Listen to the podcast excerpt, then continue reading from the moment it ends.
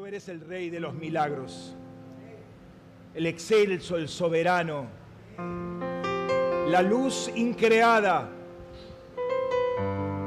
que vino a este mundo para crear todo el hábitat para, tu, para el hombre, para que Él te adore, para que Él establezca el reino sobre la tierra, para que te reconozca a ti, Señor. Padre, gracias por este tiempo, Rey.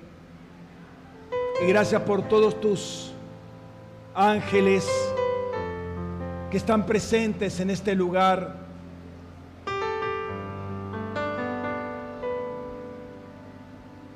Gracias porque nos has, nos has convocado. No somos nosotros, Señor, los que convocan. Eres tú, eres tu, es tu estandarte, tu presencia. Es tu adoración, Señor, la que atrae. Es tu corazón, Señor, que se derrama en cada uno de nosotros. Señor, en esta mañana, sea tu trono hablando a todos nuestros corazones y aún más allá, Señor. Que tu voz corra como un río, Señor, un río imparable, un río que inunda el raquía, Señor, y barre con todo trono falso, con todo trono que se levanta contra la obediencia o se pone en contra del Evangelio de Cristo. Toda otra voz presuntuosa, toda voz orgullosa, altanera, que quiera levantarse contra el conocimiento de Cristo sea barrida en este momento y sea silenciada sea silenciada, Padre, la voz del Señor sobre las muchas aguas, que tiemblen los cedros, Señor, que se quemen y se derritan, y los collados, Señor, como carneros salten ante tu voz.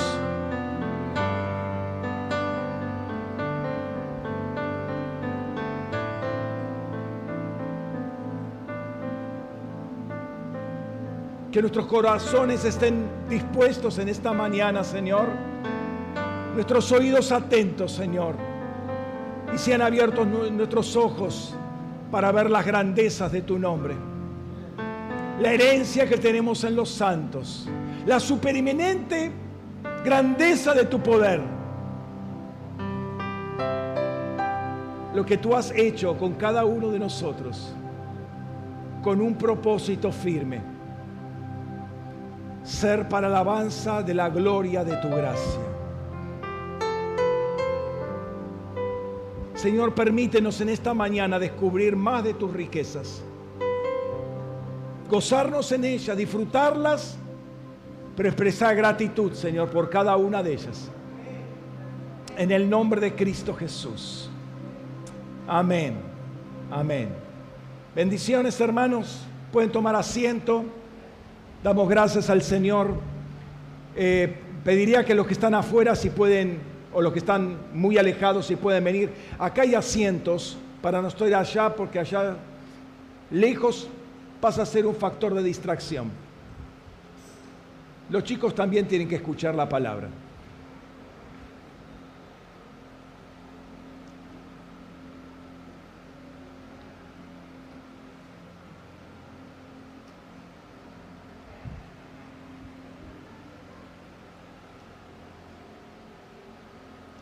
Amén. Este es un día, por así decirlo, especial.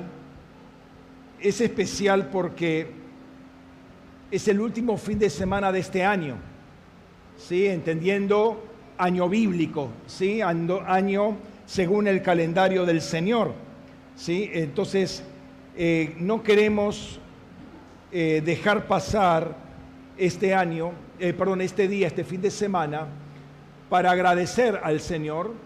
¿Por qué? Porque ya el próximo fin de semana ya corresponde al mes de la Aviv, ¿sí?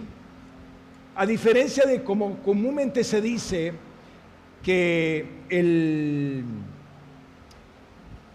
el primer mes en el calendario hebreo se llama Aviv, bueno, la Biblia no dice eso.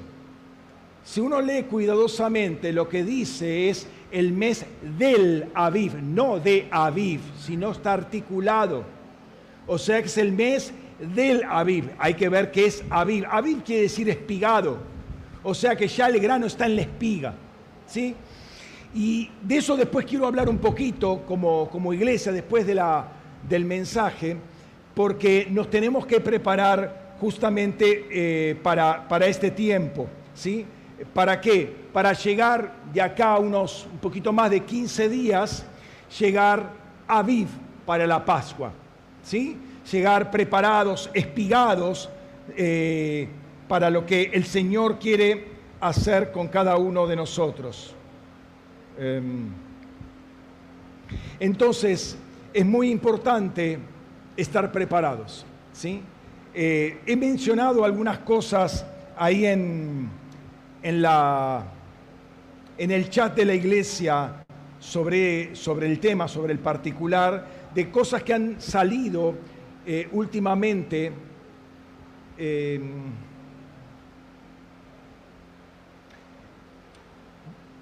han salido, les decía, en las noticias eh, y que a mí me llaman mucho la atención porque nosotros eh, de alguna manera queremos que, que el entorno social sea diferente, pero entendemos una cosa, un principio muy importante que es eh, si cambia la iglesia, cambia la nación. Entonces yo no puedo em, tratar de cambiar la nación si no cambio la iglesia previamente.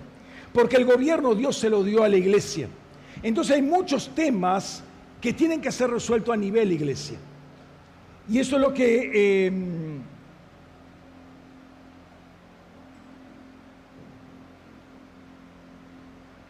perdón.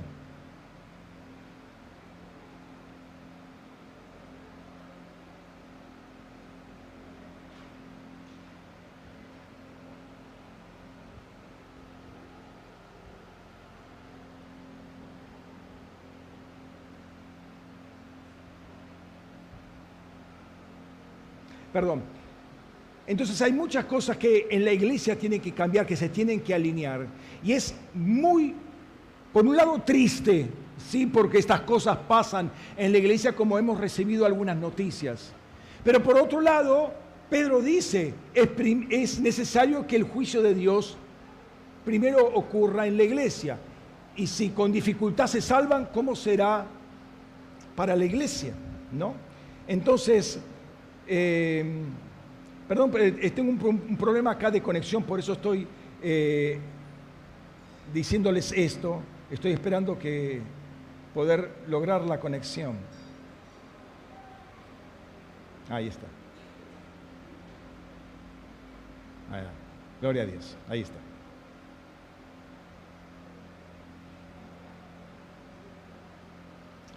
Entonces les decía, que es, es imposible tratar de arreglar hacia afuera si primero no está arreglado adentro. ¿eh? Y después vamos a hablar sobre esto porque creo que es muy importante tener esto en cuenta. Vamos a seguir hablando de las riquezas del Señor.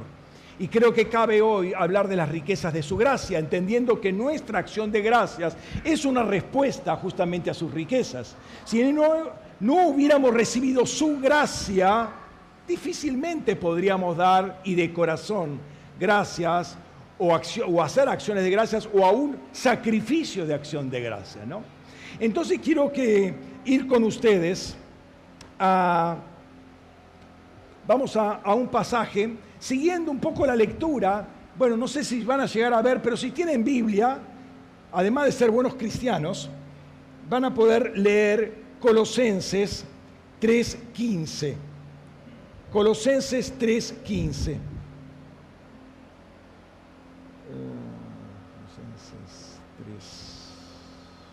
3.15. ¿Lo tienen? No me van a decir que leen los del fondo, no me van a decir que leen acá, ¿no? Porque si no les pregunto cuál es su oculista.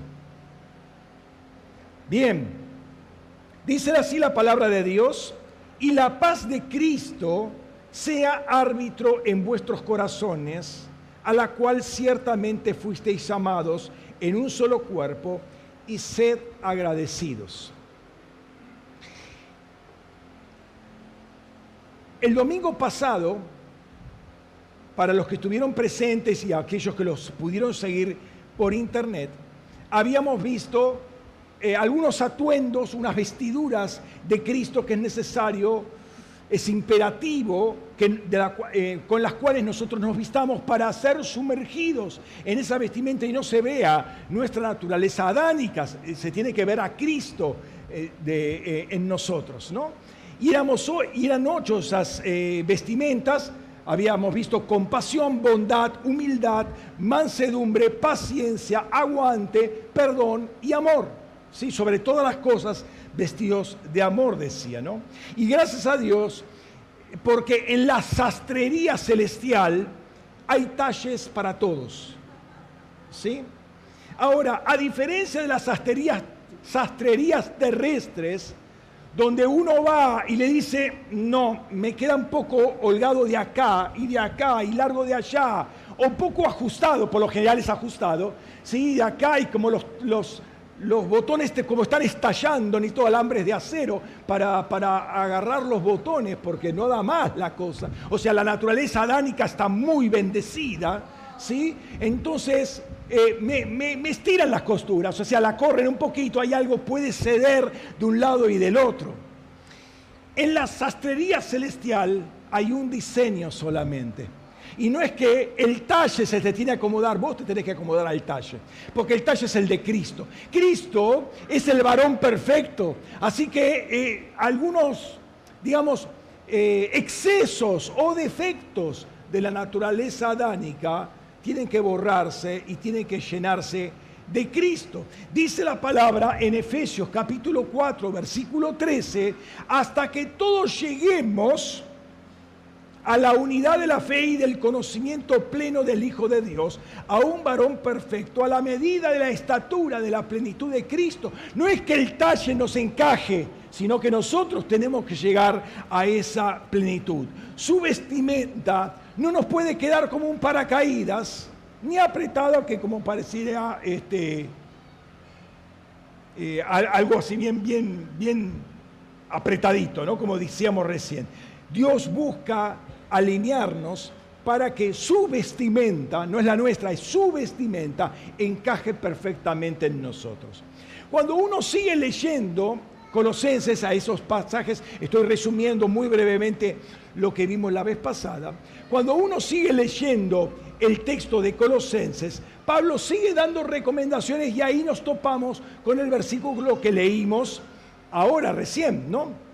Dice, y la paz de Cristo sea árbitro en, vuestros corazones, a la cual ciertamente fuisteis llamados en un solo cuerpo, y sed agradecidos. Y acá vemos dos imperativos importantes, dos imperativos y otras dos recomendaciones. El primer imperativo es que la paz de Cristo eh, sea árbitro en nuestros corazones. Lo dice lo, primero que dice. ¿sí? El segundo imperativo es ser agradecidos. Ahora, esta realidad, sobre todo el de la paz de Cristo, tiene que ser, eh, tenemos que entender que fuimos llamados a esa paz. No es que para algunos es la paz y para los otros, qué sé yo, terremotos todos los días. No, no, no. Todos fuimos llamados a la paz de Cristo. ¿Sí? Y lo segundo que dice es que fuimos llamados a disfrutar esa paz en un solo cuerpo. ¿Me están escuchando, no? Amén. Si dicen amén no me ofendo.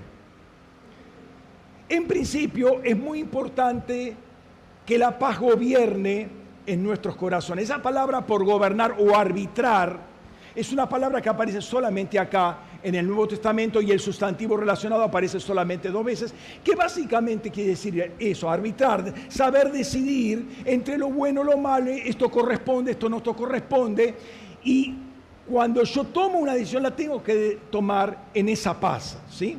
Arbitrar es una forma de ejercer gobierno, de decidir. ¿Cómo sabemos que esa paz gobierna? Bueno, cuando las decisiones que tomo me dan paz y yo sigo en paz. Decía, tomé una decisión y no me afectó el corazón porque lo hice en paz. Lo hice siguiendo la voluntad de Dios. Acuérdense cuando Jesús envía a sus discípulos, Mateo capítulo 10, los versículos 11 y al 13, dice, en cualquier ciudad o aldea donde entréis, informaos quién es digno en ella y posad ahí hasta que salgáis. Y al entrar en la casa, saludadla. Si en verdad la casa es digna, repose vuestra paz sobre ella. Pero si no lo es, vuélvase vuestra paz a vosotros. De modo que los discípulos que iban haciendo la voluntad de Dios, iban en paz, tenían que hacer declaraciones concretas e independientemente si el, si el hogar era digno o no, ellos iban a estar en paz. Iban a soltar paz y si veía que hay algo que no funcionaba, esa paz iba a volver sobre ellos. Pero ellos iban a salir de ahí en paz, no iban a salir irritados. Entonces, trabajan para la paz y creo que todos nosotros trabajamos para la paz. La paz que obviamente es fruto de la justicia. No es una paz, eh, agarrémonos, saludémonos, besémonos y todo está, todo está joya. No, no, es una paz que surge obviamente de la justicia. Entonces es muy importante hoy vivir en paz. Esto es justamente lo contrario a vivir preocupados, tensionados, ansiosos, nerviosos, con bronca, con iras, amargados, con competencias y, un montón de males que hay en la sociedad. Lo que hoy la sociedad no tiene es paz. O sea, sí, te ponen un título de paz, ponen un corazoncito, ponen la cruz del anticristo. Todo está lindo, todo paz. Los hippies decían paz, paz. Pero no hay paz. Pero la paz de Cristo, que es producto de su justicia, debe morar en, los, en nuestros corazones. Entonces, cuando uno, y, es conocido el dicho, ¿no? No tomes una decisión en caliente. ¿Sí? O como aquel que está enamorado y dice, Señor, es para mí. No lo vas a recibir en ese momento, hermano, si, si los fusibles ya están al rojo. ¿Qué vas a recibir una confirmación de Dios en ese momento? Lo hubiese pensado antes, ¿no? Pero no tomes una decisión en caliente porque no, no, no funciona. Por eso la paz tiene que ser árbitro en nuestros corazones. Y dice que fuimos llamados a eso. Es un ámbito espiritual. La paz, el shalom, es un ámbito espiritual. Si somos llamados por Dios, no podemos rechazar una invitación de Dios. Dios nos invita a vivir en paz. Vivamos entonces en paz. Es una invitación salutífera. Y hay muchas instrucciones de Pablo de cómo vivir en ese entorno, cómo soltar todas esas ansiedades, esas, esas preocupaciones que tenemos. Texto muy, muy típico, muy conocido, Filipenses, capítulo 4, 6 al 9. Y es interesante este, este pasaje, y justamente en Filipos, porque en Filipo estaban viviendo varias tensiones, ¿se acuerda de estas dos mujeres, Sintique, y, y Evodia, que se peleaban una con la otra? Por favor, déjese de pelear. Obviamente eso no ocurre en otras, en otras congregaciones. Le pasó a Pablo y pobre Pablo. No sabía ser buen pastor, ¿no? Pero en, tiempos modernos eso no ocurre. Ningún hermano se pelea con ninguna hermana. Y mucho menos los líderes. Mirá estas dos mujeres, qué, qué carnazas que eran, por favor peleándose en la congregación. Entonces él dice, por nada estéis angustiados, antes bien, por la oración y la súplica, en todo sean conocidas ante Dios vuestras peticiones con acción de gracias. Y la paz de Dios, que sobrepuja todo entendimiento, guardará vuestros corazones y vuestros pensamientos en Cristo Jesús. Por lo demás, hermanos, todo lo que es verdadero, todo lo que es honorable, todo lo justo, todo lo puro, todo lo amable, todo lo que es de buena reputación, si hay virtud alguna, si hay algo digno de alabanza, considerad estas cosas. Lo que aprendisteis y recibisteis y oísteis y visteis en mí, esto haced y el Dios de paz estará con vosotros. Qué tremendo, ¿no? Después vamos a volver sobre este pasaje, pero fíjense que uno invita a la paz de Dios cuando uno suelta todas estas ansiedades. Mire, con todo esto no podemos ver televisión prácticamente, porque todo lo que da la televisión es lo contrario justamente a esto, ¿no? Entonces, no quiero dedicarme a esto puntualmente porque me, voy a desviar del tema Y ya acá hay una suerte de receta, si se quiera, permítanme la expresión, una receta muy práctica para eliminar toda ansiedad. ¿sí? Eh, mastica un poco esto, aplícalo y vas a ver cómo uno se libra de, de muchos males, ¿no? que son propios de la época. Además, Pablo dice, en un solo cuerpo, vivir en paz, porque fuimos llamados a eso, en un solo cuerpo. Notemos que no es la paz en un contexto de aislación. Yo vivo bien solo. Ah, no, no, no. Yo estoy solo en mi casa, bien, me pongo mi alabanza, mi todo joya. Pero no dice eso la escritura. Dice en un cuerpo. ¿sí? Y algunas veces la paz es complicada en la misma familia. no hay que ir muy lejos, en la misma familia. ¿Sí? Pero acá habla del cuerpo de Cristo, o sea, de una gran familia, de la familia de Dios, ¿no? Y en la paz en un solo cuerpo sabemos que la iglesia es una. Pero algunas veces nos creemos con derecho de decir, bueno, yo me llevo bien con fulano y con Mengano. Con Sutano, no. ¿Sabes que tiene unas cositas que... Entonces mejor no le hablo. Yo me hago mi grupito. No pasa esto acá. Pero yo me hago mi grupito, me hago mi subiglesia. ¿Sí? Y andamos joya. El otro grupito, bueno, arréglense el otro grupito. ¿Qué estamos inventando? Dos subcuerpos. ¿Qué, capacidad de imaginación que tenemos nosotros? Vamos a crear una iglesia con dos subiglesias adentro. Pero eso no es lo que dice, eso es una aberración. Hay un solo cuerpo y tenemos que vivir en paz en un cuerpo, ¿sí? Y es en ese cuerpo donde la paz debe arbitrar debe gobernar, debe decidir, debe tomar decisiones en un solo cuerpo con, con vista a mantener la unidad en el espíritu. ¡Cuánta demanda, pastor! Pero ese es el diseño. ¿Sí? Si hay algo que trae fricción o saca chispas entre nosotros, bueno, eso tiene que ser presentado delante del Señor. Y sabemos también que Pablo da una solución, ¿en dónde? También en la iglesia de Filipenses. Ahora, no es la única, Corintios tenía cuatro iglesias adentro, ¿no?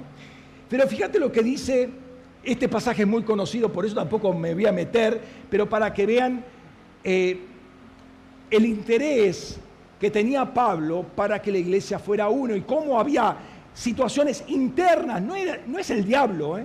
O sea, eh, digamos, pongamos de lado al diablo. A ver, analicemos los primeros nosotros mismos. Fíjate lo que dice en Filipenses capítulo 2. Dice, ¿sí? Filipenses 2, 1 al 5. Por tanto, si hay alguna consolación en Cristo, si alguna exhortación de amor, si alguna comunión de espíritu, si algún afecto entrañable de misericordia, entrañas de misericordia literalmente dice ahí, completad mi gozo para que seáis de un mismo sentir teniendo un mismo amor, unánimes teniendo los mismos sentimientos. Nada hagáis por rivalidad ni por vanagloria, sino con humildad, considerándoos los unos a los otros como superiores a vosotros mismos, no mirando cada cual por su propio interés, sino por el de los demás. Tened entre vosotros este sentimiento que hubo también en Cristo y sabes cómo sigue. O sea, Cristo tuvo que ir hasta la cruz para lograr un cuerpo. ¿Y nosotros qué vamos a hacer? Nada más fácil, pastor. Hacemos dos o quizás tres subcuerpos.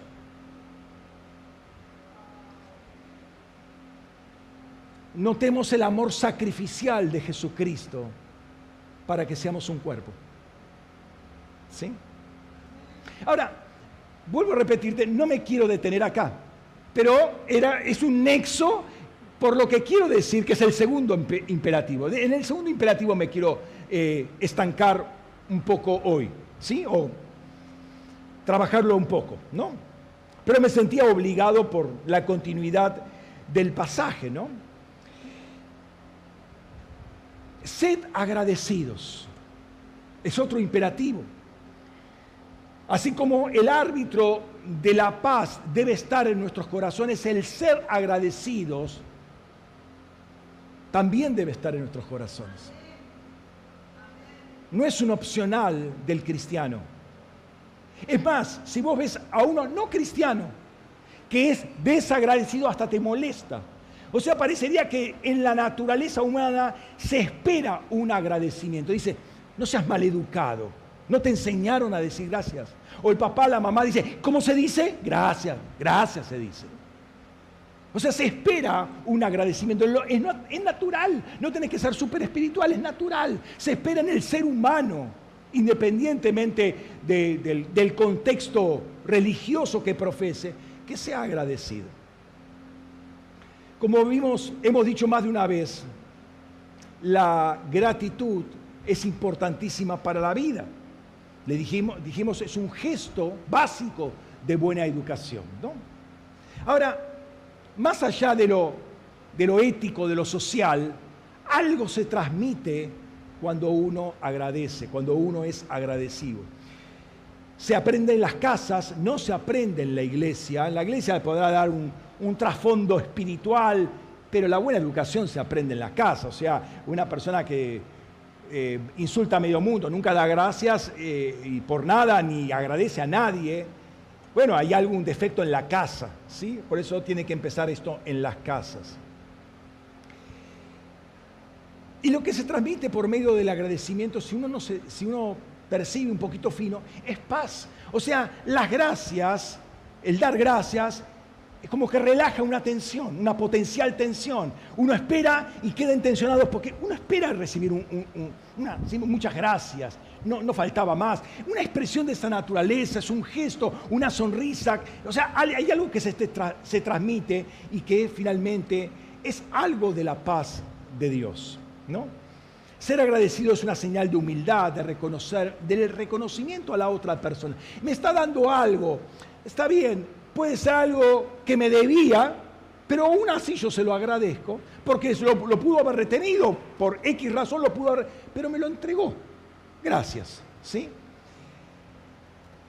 Y aunque no lo sea, esa persona me, me, lo entrega, ¿no? Aunque no sea algo gratuito, ni algo que yo merezca o que me deba, me lo está entregando. También hemos dicho que nuestras gracias y nuestras acciones de gracia responden a su gracia. El primero que nos ha dado es Dios. ¿Sí? Y lo primero, nosotros en espíritu, antes de la existencia del pecado y antes de la existencia de este mundo, al darnos simplemente vida, ser eh, luminarias, ya supongo, supongo que hubo una acción de gracias de parte de nosotros antes de tener cuerpo darle a Dios, porque es diseño, es diseño. Toda gracia de parte de Dios, como dice Pedro, primera de Pedro 5.8, dice que es el Dios de toda gracia. Toda la gracia está en Él. Él es la fuente de toda gracia, ¿no? Toda dádiva viene de Él, todo regalo, todo lo que necesitamos y aún mucho más viene de Él. Y como hemos dicho más de una vez, de Él se recibe en forma gratuita o no se recibe nada. O sea, yo no puedo comprar ningún favor, yo no puedo hacer algo para impresionarlo a Dios, para que Él me dé. Recibo de gracia. Por lo tanto, debo dar de gracia.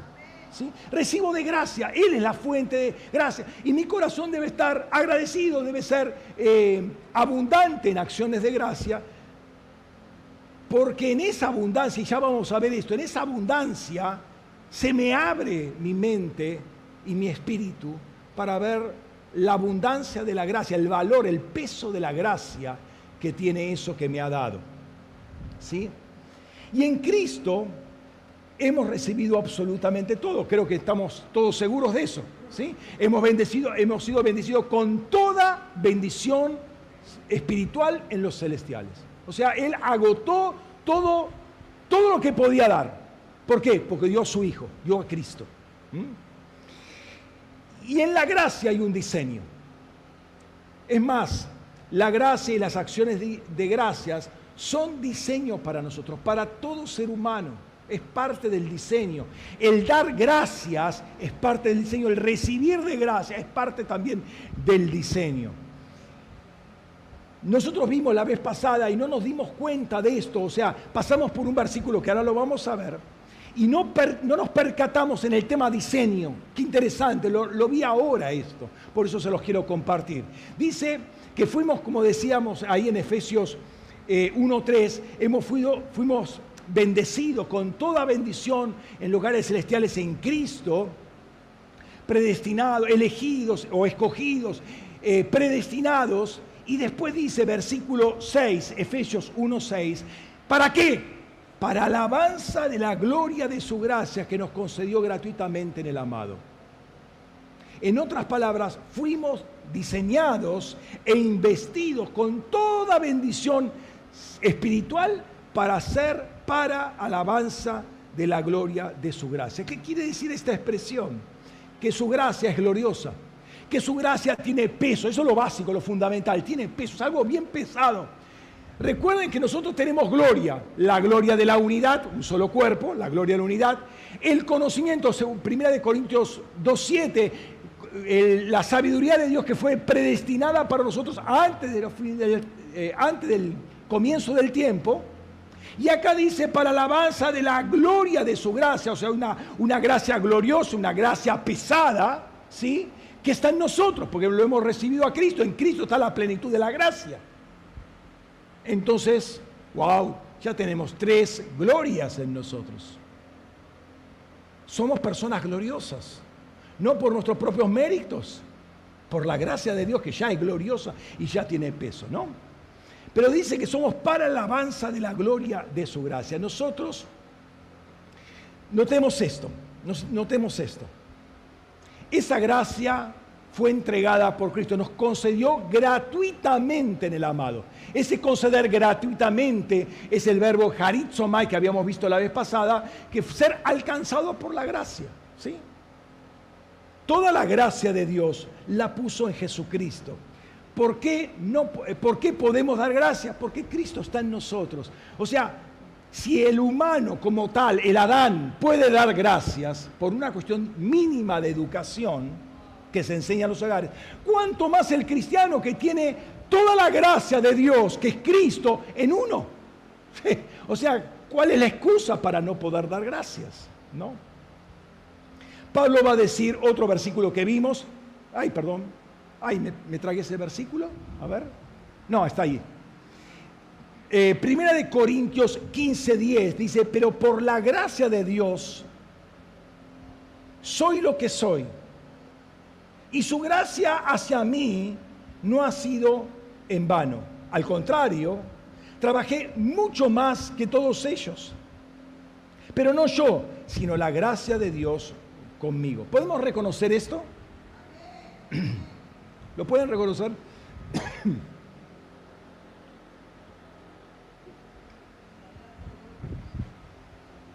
si lo podés reconocer, ¿por qué no lo decís en voz alta? Soy lo que soy por la gracia de Dios. O sea, reconocer que, lo que a dónde estoy, cómo soy, lo que tengo, es todo por la gracia de Dios. No, pastor, usted no sabe, yo he trabajado. Hermano, Dios te dio la vida. Podés ser lo que sos por la gracia de Dios. Entonces somos desde la perspectiva biológica y desde la perspectiva espiritual un producto de su gracia.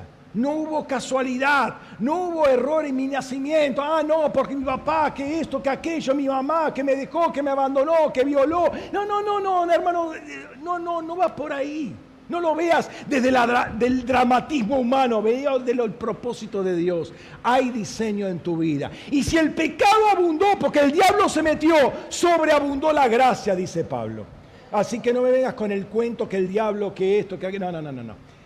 Hay diseño biológico y espiritual en tu vida. La gracia es eh, así. Así que no le des crédito al diablo. Fíjate, no fuiste diseñado para culpar al diablo, fuiste diseñado para la alabanza de la gloria de su gracia. O sea, a ver, perspectiva, hermano, perspectiva, no, que el diablo, no, que esto, no, no, no, no, no hermano, no le des, no le des crédito al diablo. No es para alabanza de las, de las obras del diablo, es para alabanza de la gloria de su gracia que fuiste diseñado. Utiliza la boca, utiliza el tiempo para darle gracias a Dios. Es muy poderoso esto. Es muy poderoso.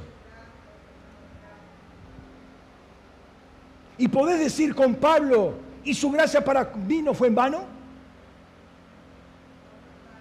¿Podés decirlo? Si podés decirlo, decilo, hermano. No, no te quedes con la boca cerrada. Fuimos para la alabanza de la gloria de su gracia. Empezamos a agradecer. Esto es una fiesta de acción de gracias. O sea, declarado. Y la gracia de Dios para mí no fue en vano. Decilo, decilo. No fue en vano. Todos los logros que tuviste fue por la abundancia de su gracia. Todo ministerio o don o lo que tengas es por la abundancia de su gracia. Que obró en ti. Obró en ti.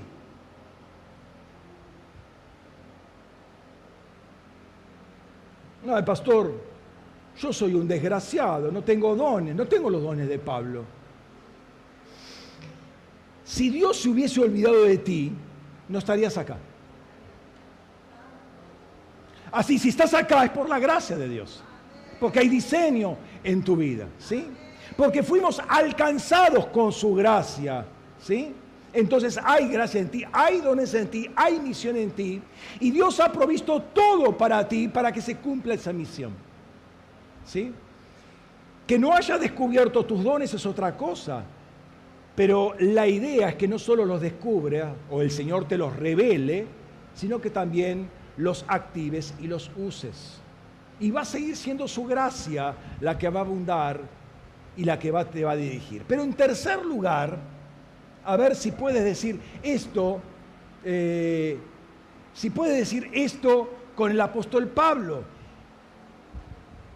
Al contrario, trabajé más que todos ellos, pero no yo, sino la gracia de Dios conmigo. ¿Puedes decir eso?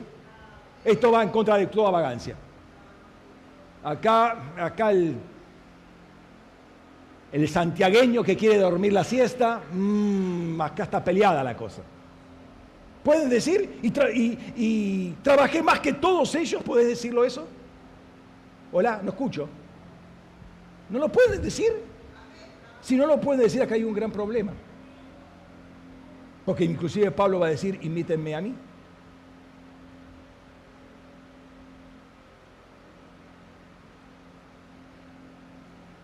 Trabajó mucho más que todos los demás apóstoles, los que eran considerados por palabra del mismo, columnas de la iglesia.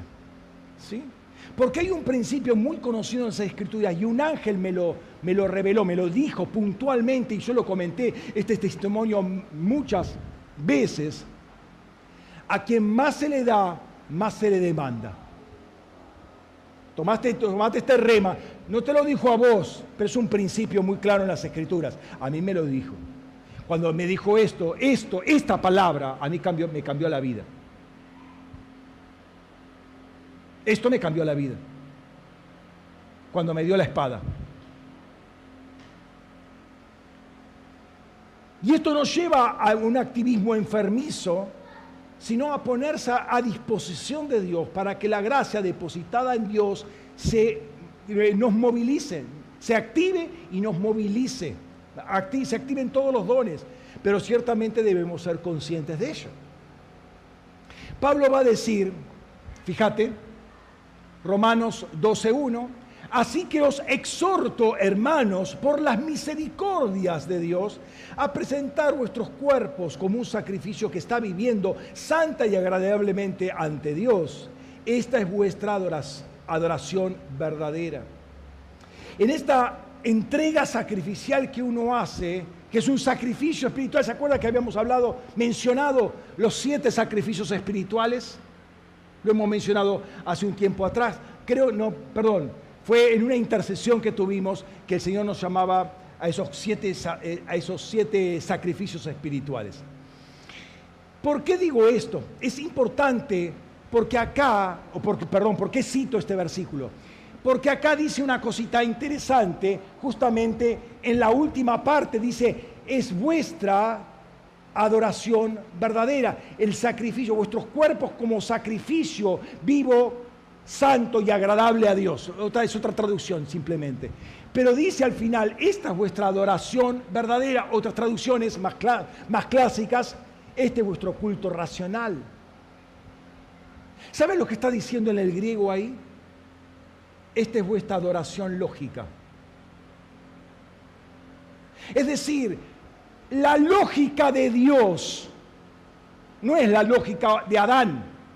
La lógica de Dios empieza en la cruz. O sea, si uno no participa de la muerte junto con Cristo y resucita para la nueva vida, difícilmente va a entender la lógica de Dios. Eh, pero pastor, ¿por qué me pasa esto? Dios, ¿por qué? Y se enoja con Dios todavía. No entiende cómo piensa Dios. ¿Por qué? Porque no murió. Porque en la muerte, en la cruz de Cristo empieza la lógica de Dios. Dios te resetea toda tu mente, todas tus neuronas, toda tu red neuronal cambia, saca contactos, pone por otro lado y, lo, y te reconfigura completamente tu red neuronal para que pienses de otra manera, para que pienses según la mente de Cristo.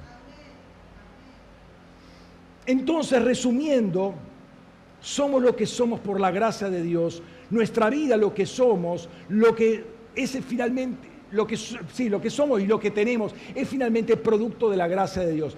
Jesús, perdón, Juan, Juan, el apóstol Juan, va a decir de Jesús, lleno de gracia y verdad repleto, pleno. Toda la gracia de Dios estaba encarnada en la persona de Jesucristo. Y al final de su prólogo, el apóstol Juan dice una cosa muy tremenda, lo conocemos, Juan capítulo 1, 14 al 18 dice, y el Logos se hizo carne y tabernaculizó entre nosotros y contemplamos su gloria, gloria como la del unigénito del Padre, lleno de gracia y verdad.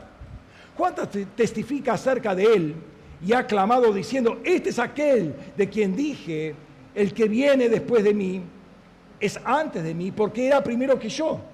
De su plenitud todos recibimos gracia tras gracia.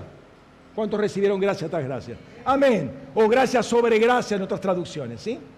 Porque la ley fue dada por medio de Dios, pero la gracia y la verdad se hicieron realidad por medio de Jesucristo. Nadie ha visto a Dios jamás a Dios, el unigénito Dios, el que está en el seno del Padre, Él lo explicó. ¿Sí? No podemos negar esta realidad. Fuimos agraciados, fuimos alcanzados por su gracia, formados y equipados por su gracia. ¿Cómo no ser agradecidos a Dios? Cuando uno empieza a entender cómo toda esa obra tremenda de Cristo en la cruz, muerte, resurrección, todo lo que pasó en el Antiguo Testamento, batallando las, las, guerras de Israel para llegar a este, al, evento de la cruz y después Pentecostés, y sigue siendo intercesor por nosotros permanentemente, ¿cómo no estar agradecidos? O sea, hay razones de peso, razones bíblicas, razones Dejamos, dejamos de lado lo, lo, de la buena educación, pero también está ahí. Y hay más. Ahora, después vamos a ver, hacia el final vamos a ver qué tremendo que es esta, esta actitud de ser agradecidos. Uno de los tesoros de Cristo más poderosos es su gracia. Si no tenemos su gracia, no tenemos absolutamente nada. ¿Sí? Porque no lo podemos eh, comprar a Dios, no podemos comprar su favor. Eso es algo ya tremendo. Pero esto debe despertar en cada uno de nosotros no solo gratitud, sino humildad, ¿sí? devoción, entrega, rendición, como esto que decíamos o veíamos recién en Romanos capítulo 12, de entregarse en sacrificio vivo. ¿no? Habla de disponibilidad, ¿sí? una forma muy clara de manifestar esa, esa gracia, ese agradecimiento, es disponibilidad para Dios y no ponerlo a, Dios como segunda, tercera o decimocuarta prioridad. Primero Dios. Eso, eso, eso es gratitud. Es ponerlo primero a Él. Todas las demás excusas tontas, dejadas de lado. No, no, tienen, no tienen lugar. Eh, por favor, ahí atrás, ¿podría haber un poquito más de silencio y orden y sentarse para escuchar la palabra?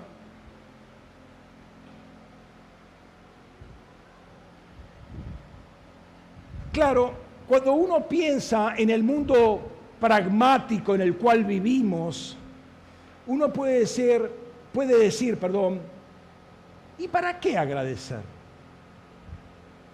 ¿Qué beneficio me trae ser agradecido? A ver, ¿qué dividendo ¿Qué, puedo sacar? ¿Qué provecho puedo sacar de ser agradecido? ¿no? Eh, Dios no es deudor de nadie. Y más allá de que debemos dar gracias, porque eso nos fue dado, es una, una suerte de reciprocidad, aún la gracia de Dios, eh, perdón, esa, esa acción de gracias como respuesta a su gracia, tiene mucho provecho en nosotros, muchísimo provecho. Es una llave que nos da acceso a muchas cosas y quiero hablar de eso en esta, en esta mañana. Recién mencionábamos Romanos 12.1, que era un punto de partida, un punto de partida para eh, destapar o alinear nuestras neuronas, los, soldaditos, los jugadores ¿no? que tenemos ahí, para alinear todo, para poder eh, entender, pensar como Él piensa. Un sacrificio espiritual tremendo como es la renuncia de mi voluntad para hacer su voluntad. Ya no vivo yo, Cristo vive en mí. Lo que vivo, lo vivo en la fe del Hijo de Dios que se entregó por mí. Punto, ya está, no, no, no hay más nada que decir. Hermano, uno, uno tiene que hacer propio ese versículo, esa es la clave de, una, de la vida cristiana que le agrada a Dios. Ya no vivo yo, Adán ya no vive más, Pablo, digamos Saulo, ya no vive más, ya está, fue muerto. Ahora vivo para Cristo. Eso es, simple, o sea, discipulado básico, es básico esto. Y entonces Él comienza a revelarnos los secretos, los tesoros en Cristo, porque en Él están todos los tesoros. Entonces, esta entrega que es por gratitud, abre los tesoros del Padre, abre a Cristo a nuestras vidas. Este es el principio para comenzar a disfrutar el reino. Y yo te diría esto, a ver, vos que podés llegar a decir, pero yo no le veo todavía, no, no lo disfruto, sí, yo veo como el hermano canta, el otro levanta la mano, el otro sale, el otro está siempre alegre, siempre riéndose, pero yo no siento. ¿Cómo está tu agradecimiento? Es una pregunta que podríamos hacernos. ¿Cuál es eh, tu abundancia de acciones de gracias o aún sacrificios de acción de gracias? Porque las gracias abren puertas del reino.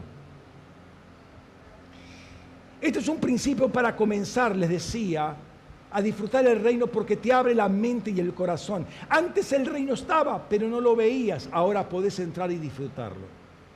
Cuando nos rendimos a Él, comenzamos a comprender las cosas, no desde nuestro punto de vista egocéntrico, racional, terrenal, eh, pragmático, hedonista, si se quiere. O sea, a ver, ¿en qué me beneficia?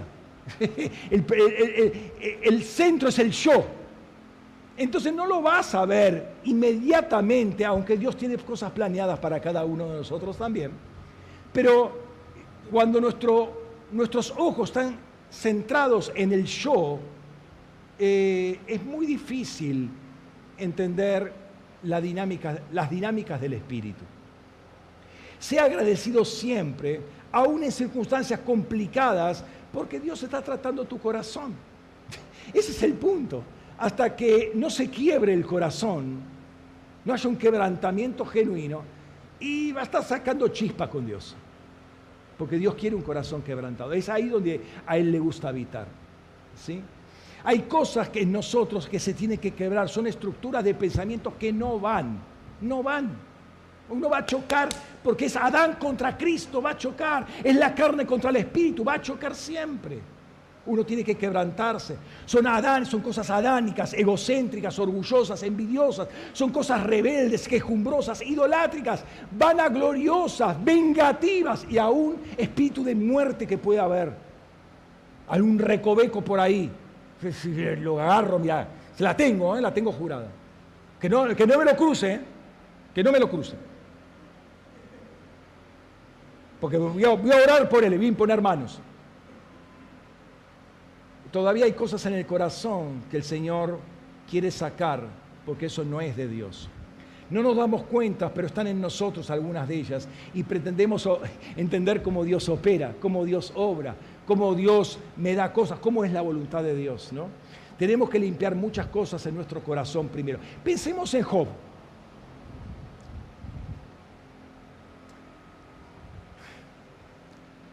Tenía todo Job y lo perdió todo, hasta su salud, ¿no? ¿Cuál era el, objetivo del enemigo? Se lo dice el enemigo mismo a Dios, a ver si no te maldice en tu propia cara. ¿Se acuerdan? Capítulo 1 de, de Job. ¿Sí? Ahora, todo este sufrimiento que pasó, no lo, no, lo, eh, no lo, no lo dobló a, a, Job en su integridad. Fíjate lo que dice Job capítulo 2, 9 al 10. Y pasado mucho tiempo le dijo su mujer, ¿hasta cuándo te mantendrás diciendo, he aquí soporto un tiempo, un poco más, mientras conservo la esperanza de mi salvación? O sea, lo mismo que, em, que eh, eh, eh, el enemigo, el, el Satanás, el adversario, le dijo a Dios, ahora lo estaba canalizando la esposa misma de Job. ¿Por qué aquí, borrada de la tierra, tu memoria, los hijos y las hijas, dolores de mi vientre y fatiga? Mira, cómo estaba centrada la, expresión de la mujer, centrada en sí misma. Es mi dolor, son mis hijos, es el dolor de mi vientre, de mis partos y demás. Borrada de la tierra tu memoria. Mis vientres y mis fatigas, o sea, fatiga de parto, ¿no? A lo que en vano te parí entre angustias. Entonces, vos, vos, sos el culpable todavía. Y tú mismo, sentado entre putrefacción de gusanos, pasa las noches a la intemperie. Y yo, el yo, el, adánico, y yo errante y de fregona, eh, andaba, a lavar los Los trapos errante y de fregona, de sitio en sitio y de casa en casa, esperando a que se ponga el sol para descansar de las fatigas y de los dolores que ahora me oprimen. Maldice a Adonai y muérete. Lo mismo que le dijo Dios, eh, el enemigo, a Dios. Maldice a Dios y muérete. Pero él la miró y le dijo, has hablado como una de las mujeres insensatas. Si recibimos lo bueno de mano de Adonai, ¿no soportaremos lo malo?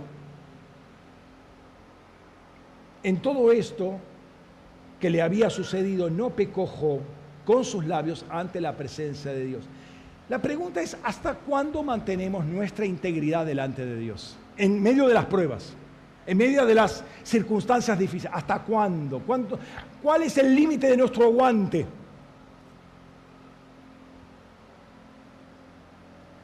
O agradecemos. Porque esa es la, otra. Si estás que estás explotando, empieza a agradecer. ¿Sí? Agradecido. O agradecemos cuando todo está bien. Y Job no solo tuvo que escuchar a su mujer, también tuvo que soportar a sus amigos, ¿no? Pero después, esto es interesante, después Dios le empieza a hablar a Job. ¿Se acuerdan, no? Los últimos capítulos. Dios le empieza a hablar a Job y le dice cosas sorprendentes, cosas espirituales, misterios que hasta el día de hoy son un misterio para nosotros. De, ámbitos de creación, literalmente, aún temas de ciencia que fueron descubiertos el siglo pasado, están ahí. Dios se lo estaba adelantando a Job. ¿Por qué? Porque Job guardó su integridad. Job era agradecido. Job sacrificaba a Dios a pesar de.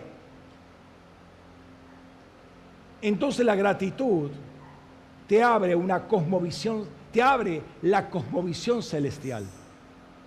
Te da la capacidad de entender cosas, te abre la, la posibilidad de la revelación, la gratitud. Es una llave para la revelación. Tremendas cosas.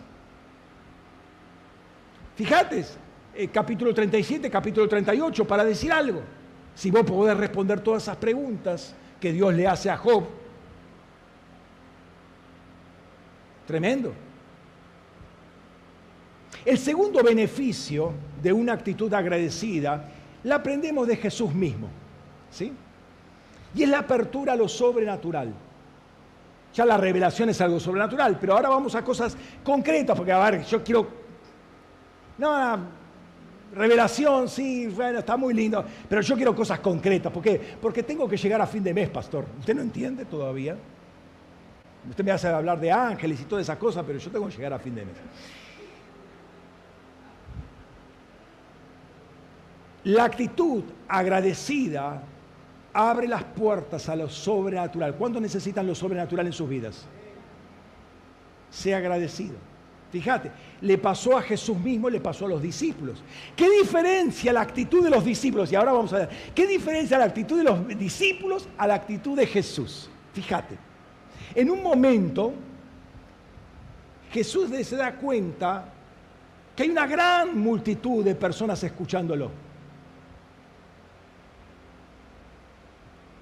Y lo va a decir al final, cinco mil hombres, más mujeres y niños. Y estuvieron todo el día al rayo del sol escuchándolo. Y Dios Jesús tiene compasión de ellos, porque tanto tiempo escuchándome, yo no sé cómo hace Jesús. Yo empiezo a hablar a los cinco minutos, ya se están levantando, tomar algo, tomar alguna cosa, comer algo, porque no, no, no, no aguantan. Y ahí estaban en el medio del desierto, al rayo del sol, y lo aguantaban a Jesús. No sé cuál es la gracia. Jesús, enséñame cómo es la cosa esta porque no la puedo lograr. No aguanta más de cinco minutos conmigo. Qué tremendo.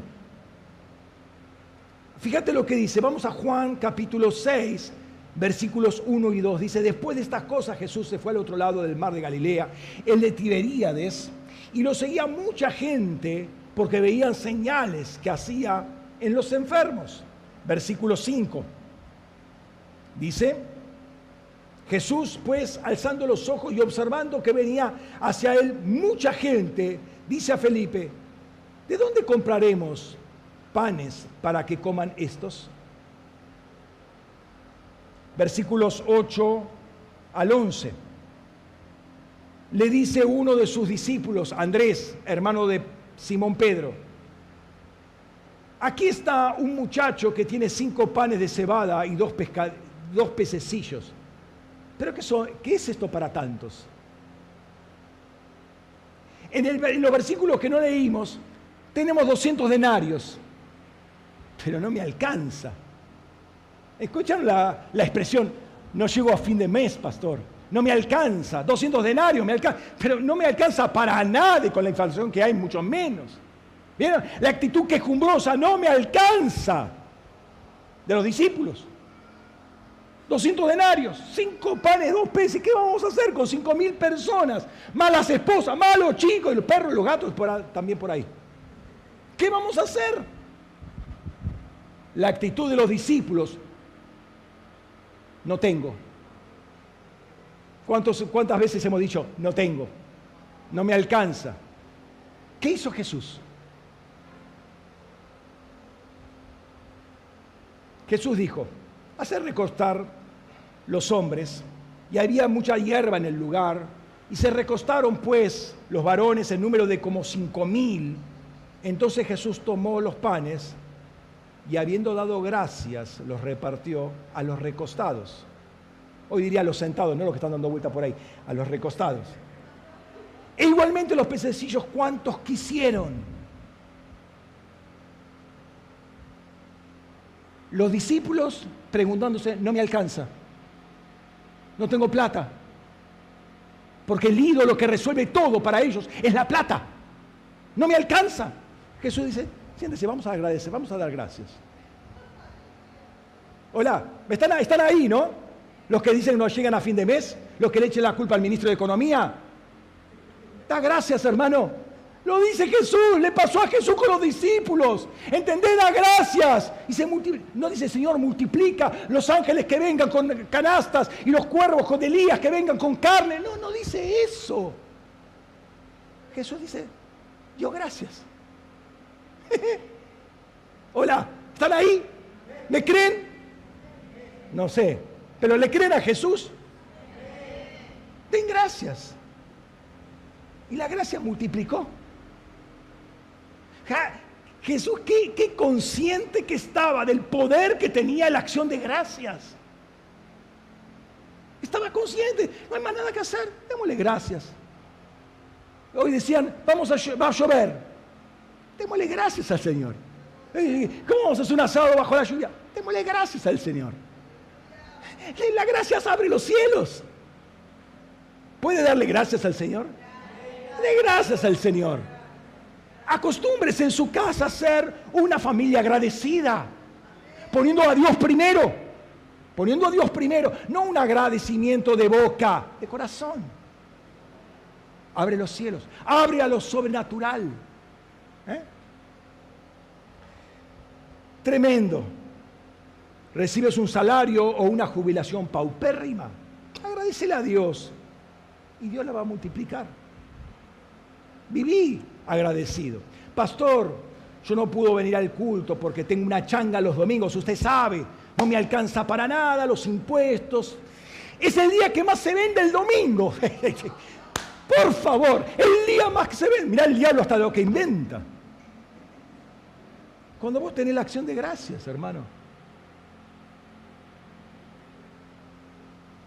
Hola, están ahí, ¿no? Miren qué sencillo. Dar gracias solamente. Jesús conocía el poder del agradecimiento. Una llave poderosísima. Sea agradecido. No puede ser que tus finanzas le resten gloria a Dios. No puede ser nunca. Y promueva la desobediencia todavía. ¿Cómo puede ser eso? ¿Quién es tu Dios? ¿Es Tiro tu Dios? ¿Es Mamón tu Dios? Pues, pues el Señor de los ejércitos. ¿No se acuerdan que vimos en la escuela que ciertas actitudes mueven a Dios con todo su ejército? ¿Qué hace la acción de gracias? Le permite a Dios operar y mueve todos sus ejércitos con toda la multiplicación necesaria. No lo pienses con la cabeza, con la lógica adánica, no te va a cerrar nunca.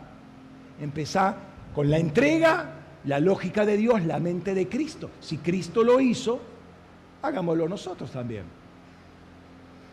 Dice 1 Tesalonicenses 5:18, dad gracias en todo, porque esta es la voluntad de Dios para vosotros en Cristo Jesús.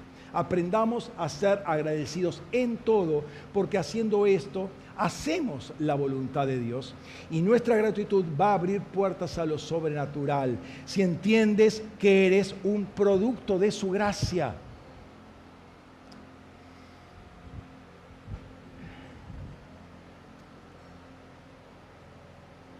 Si no te convenció esto, te voy a mostrar otro pasaje.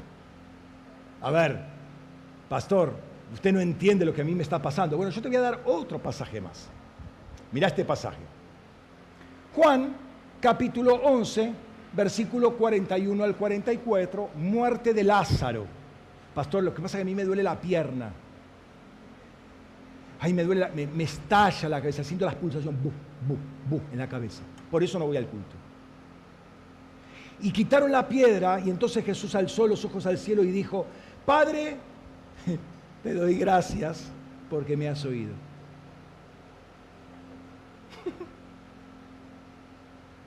Yo sabía que siempre me oyes, pero lo dije por causa de la multitud que está alrededor, para que crean que tú me enviaste. Y habiendo dicho esto, clamó a gran voz, Lázaro, ven fuera. Y el que había estado muerto salió atado de los pies y las, y las manos con vendas y su rostro había sido envuelto con un sudario. Jesús le dice desatadlo y dejadlo ir. Jesús era agradecido y el poder de la resurrección se manifiesta. ¿Estás enfermo? Dale gracias al Señor.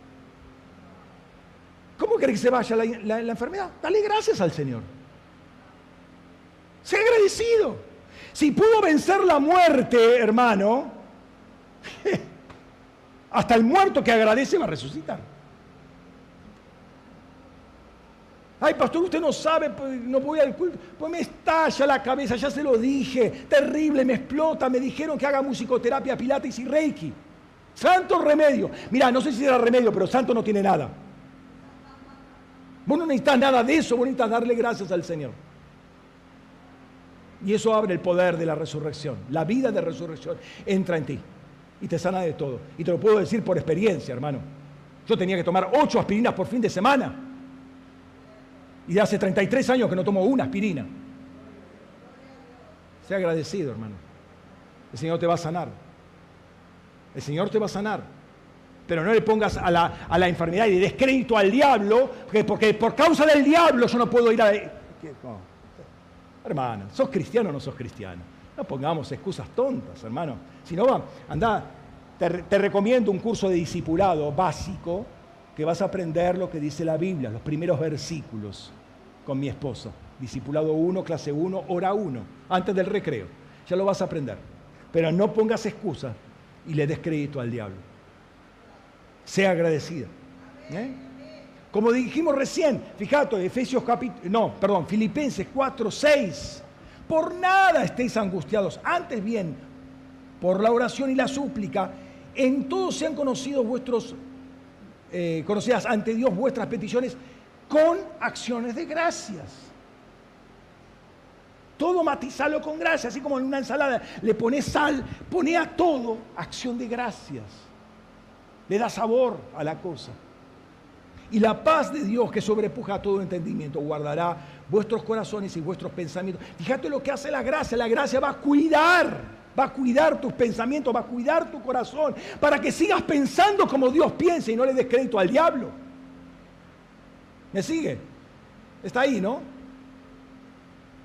Déjenme ir más lejos todavía.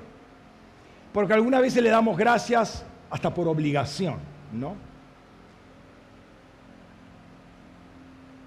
Capítulo 17 de Lucas, versículos 11 al 19. Dice así la palabra, aconteció que al proseguir hacia Jerusalén pasaba por medio de Samaria y Galilea, y entrando en una aldea le salieron al encuentro diez hombres leprosos, los cuales se pararon a cierta distancia y, alzaron la voz diciendo, Jesús, Maestro, ten misericordia de nosotros. Cuando los vio le dijo, id, mostraos a los sacerdotes. Y aconteció que mientras iban fueron limpiados. ¿Eh? La obediencia como sana, ¿no? Em, entonces uno de ellos, viendo que había sido sanado, regresó glorificando a Dios a gran voz y cayó sobre su rostro a los pies dándole gracias. Y él era samaritano. Respondiendo Jesús, dijo, ¿no fueron diez los limpiados? Interesante el número, ¿no? Diez. ¿Y los nueve, dónde están? No se halló quien regresara para darle gloria a Dios y obviamente gracias, sino este extranjero. Y dijo, levántate y vete, tu fe te ha salvado. ¡Uh! Mira qué interesante la gracia, la, acción de gracias, dio apertura a la salvación de esta persona. Los otros se quedaron con el beneficio terrenal. Sanidad, quería sanidad, ahí te la tenés. Pero este, aparte de la sanidad, tuve salvación. Por dar gracias.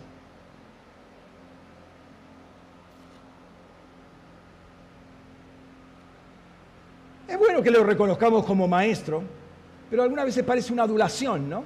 Dame el beneficio aquí ahora, lo que necesito para llegar, para tirar, para tirar hasta el fin de semana. ¿Por qué no le damos gracias de corazón?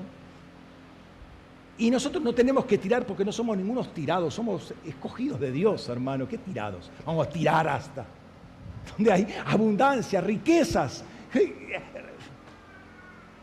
los tesoros ¿Se acuerdan ahí? Qué linda la, representación que hicieron de la, de la, palabra, de la visión que tuvimos, ¿eh? los tesoros de Cristo. Meterse, revolver, ver que no hay fondo, no hay, no hay límites en las riquezas de Cristo. Tirar, tirar. El cielo para este ex leproso se abrió una nueva dimensión. Se le rompieron todos los límites espaciotemporales, disfrutó en ese momento la eternidad.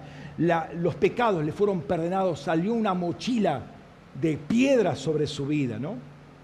Los otros quedaron con la experiencia terrenal, poderosa, se libraron de un gran problema, Ahora tendrían que trabajar, ¿no? Claro. Este, pero nada más. Viví los 30, 40 años que te faltan, disfrútalos, ¿sí? Haz lo posible. Tercer beneficio de la gratitud. Salmo 104, un clásico.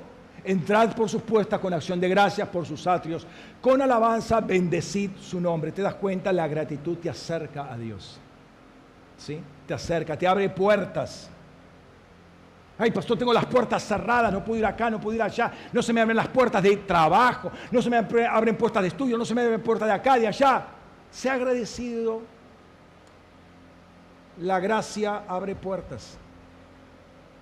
Por eso estamos haciendo hoy esta, esta, esta fiesta, porque el 22, 23, semana, la mitad de la semana que viene, se abre la puerta de un nuevo año. Por eso quería que todos vinieran acá, porque todos dar gracias como cuerpo, pero después individualmente, ¿no? A ver, hermano, va, dale, dale, pasa, dale, dale, dale una gracia, simplemente saludarlo a Dios, da gracias. No puede ser así de la abundancia de Cristo hemos bebido. No me vas a decir que no hay razón para no darle gracias al Rey. Abre puertas, abre puertas, te acerca a Dios. ¿Sí? Nos alcanzó con su gracia en el amado, nosotros nos acercamos a Él con acciones de gracia. Y la gratitud debe ser expresada con palabras, con actitudes y con obediencia. Pablo le va a decir a, a los efesios que ciertas cosas no se debe ni nombrar, ya lo hemos hablado esto, ni nombrar, no conviene a santos nombrar. Fíjate, Efesios capítulo 5, versículo 4 dice, ni obscenidades, ni necio hablar, ni vulgaridades, que no convienen, sino antes bien acciones de gracia. ¿Qué tienen que salir de nuestros labios? Acciones de gracias. O sea, palabras, no tiene nada que decir, da gracias, hermano.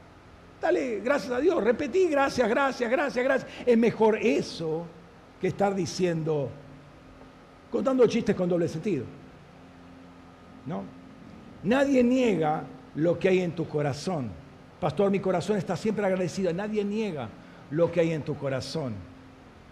Pero la escritura dice que tenemos que expresar eso que hay en el corazón con palabras, con hechos, de ahí acciones de gracias, ¿no? Y con obediencia. El autor de Hebreos va a decir, Hebreos 4:16, acerquémonos pues al trono de la gracia para que obtenamos misericordia y hallemos gracia para el socorro oportuno. La gracia te acerca a Dios, la gracia te abre puertas para socorrerte. ¿Cuál es, cuál es la dificultad de la cual Dios no te puede socorrer? ¿Cuál es el, tema tremendamente complejo que ni Dios puede hacer? No, hermano, no puede haber tal cosa. ¿Dónde está la confianza que tenemos en Dios? Dale gracias, eso te abre las puertas y el socorro va a llegar a tu vida. La gracia de Dios nos acerca a Él. Nuestra acción de gracias es la respuesta que le damos. A nadie le gusta tratar con una persona desagradecida. ¿Han conocido personas desagradecidas? ¿Sí? Vieron que, que es áspero, que es, es chocante, ¿no? no uno no fluye bien con esa persona. Le dice, qué, qué maleducada, ¿te das cuenta qué maleducada que es esa persona? No dio, no fue capaz de dar gracias. Se espera siempre una actitud de agradecimiento. Y como dice el Salmo, eh, la, la acción de gracias te abre puertas. Aun cuando sea en otro sentido, fíjate este versículo. Santiago dice, Santiago 4.8, dice, acercaos a Dios y Él se acercará a vosotros. Limpiad las manos, oh pecadores, y purificaos los corazones, los que sois de doble ánimo. Pero acercaos a Dios y Dios se va a acercar. ¿Cómo uno se acerca? Con gratitud. Hay un interés de parte de Dios de estrechar vínculos con su pueblo, con su familia, con su tener intimidad con su iglesia. Por eso su esposa.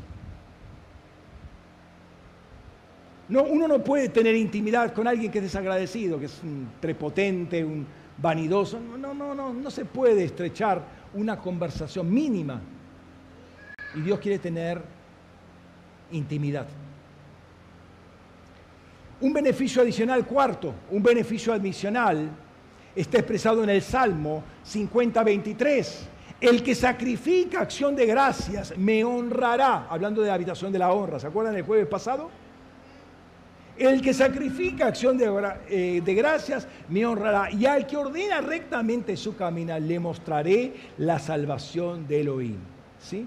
Entonces, el sacrificio, obviamente espiritual, es porque estoy haciendo la voluntad de otra persona, ¿sí? el darle gracias a Dios, quizás desde mi naturaleza adánica, caída, rebelde, eh, machucada, no, no, no fluye las gracias, pero rindiéndome al Señor, ahí empieza a funcionar la cosa de otra manera. Entonces, eh, a agradecer y, el, y tu camino se va a enderezar. O sea, esos ángeles que han venido para enderezar, para alinear nuestros, nuestros caminos al camino del Señor, van a estar operativos en un contexto de acción de gracias. ¿Sí? Si eh, la plomada ve que está la pared así, la plomada está por acá, eh, bueno, tirar la pared, da gracias al Señor porque te advirtió, porque la pared se va a caer, entonces derribala, eh, levantala de nuevo la pared. Él te va a alinear en tu camino. O sea, la, la gracia, la acción de gracias hace, te mantiene en caminos rectos. Te, te mantiene en caminos rectos. Pastor, lo que pasa es que a mí me da vergüenza dar gracias en público. ¿Sí? No sé qué decir, pastor. Por eso es un sacrificio. Y algunos se retuercen, no le sale una palabra, es un sacrificio. Pero esa es la primera vez, después fluye solo. Porque el diablo no quiere que desgracias, porque, porque quiere dejar mantener todas las puertas cerradas y tu camino torcido. Eso es lo que quiere el enemigo. Avivémonos, ¿no? ¿A qué has venido hoy? ¿A comer? Está bien, nadie te rechaza. Pero el que sacrifica acciones de gracias, Dios lo mantiene en el camino de rectitud. Más allá de abrirle puertas, exponerlos a lo sobrenatural, abrirle la cosmovisión del cielo, etcétera, etcétera. Porque, ¿Por qué pasa eso? ¿Por qué eso no te sale palabra? Porque uno tiene que morir, porque todavía está pensando en el yo. Yo te lo digo esto porque yo tenía miedo escénico, hermano. A mí me gustaba tocar piano y quería ser concertista, pero tenía miedo escénico y me temblaba las manos porque estaba más, preocupado en cómo salía la obra que en la obra en sí, de concentrarme en la obra que estaba tocando. Entonces vos te estás el, el yo está muy entronado ahí a ver qué me van a decir, que me miran, que no me miran, que me ven, que no me ven, que me dicen, que no me dicen, que se ríen, que no se ríen. Olvídate, vos dale gracias al Señor. Y vas a ver cómo el Espíritu de Cristo empieza a fluir a través tuyo y no te va a parar nadie. No te va a parar nadie. Ahora, hay un quinto punto, interesante este, uh, pastor, tuve que mencionarlo esto, sí, te lo menciono porque te va a bendecir. Que la, la acción de gracias mantiene la rueda de la bendición en funcionamiento. ¿Les gusta el tema de la rueda de la bendición? Que ruede esa rueda, sobre todo cuando hay una carreta arriba, ¿no? Entonces vos rodás con la rueda, no que la rueda te pasa por arriba, vos estás arriba. Mira, vamos a segunda de Corintios, capítulo 9, versículo 10 al 15.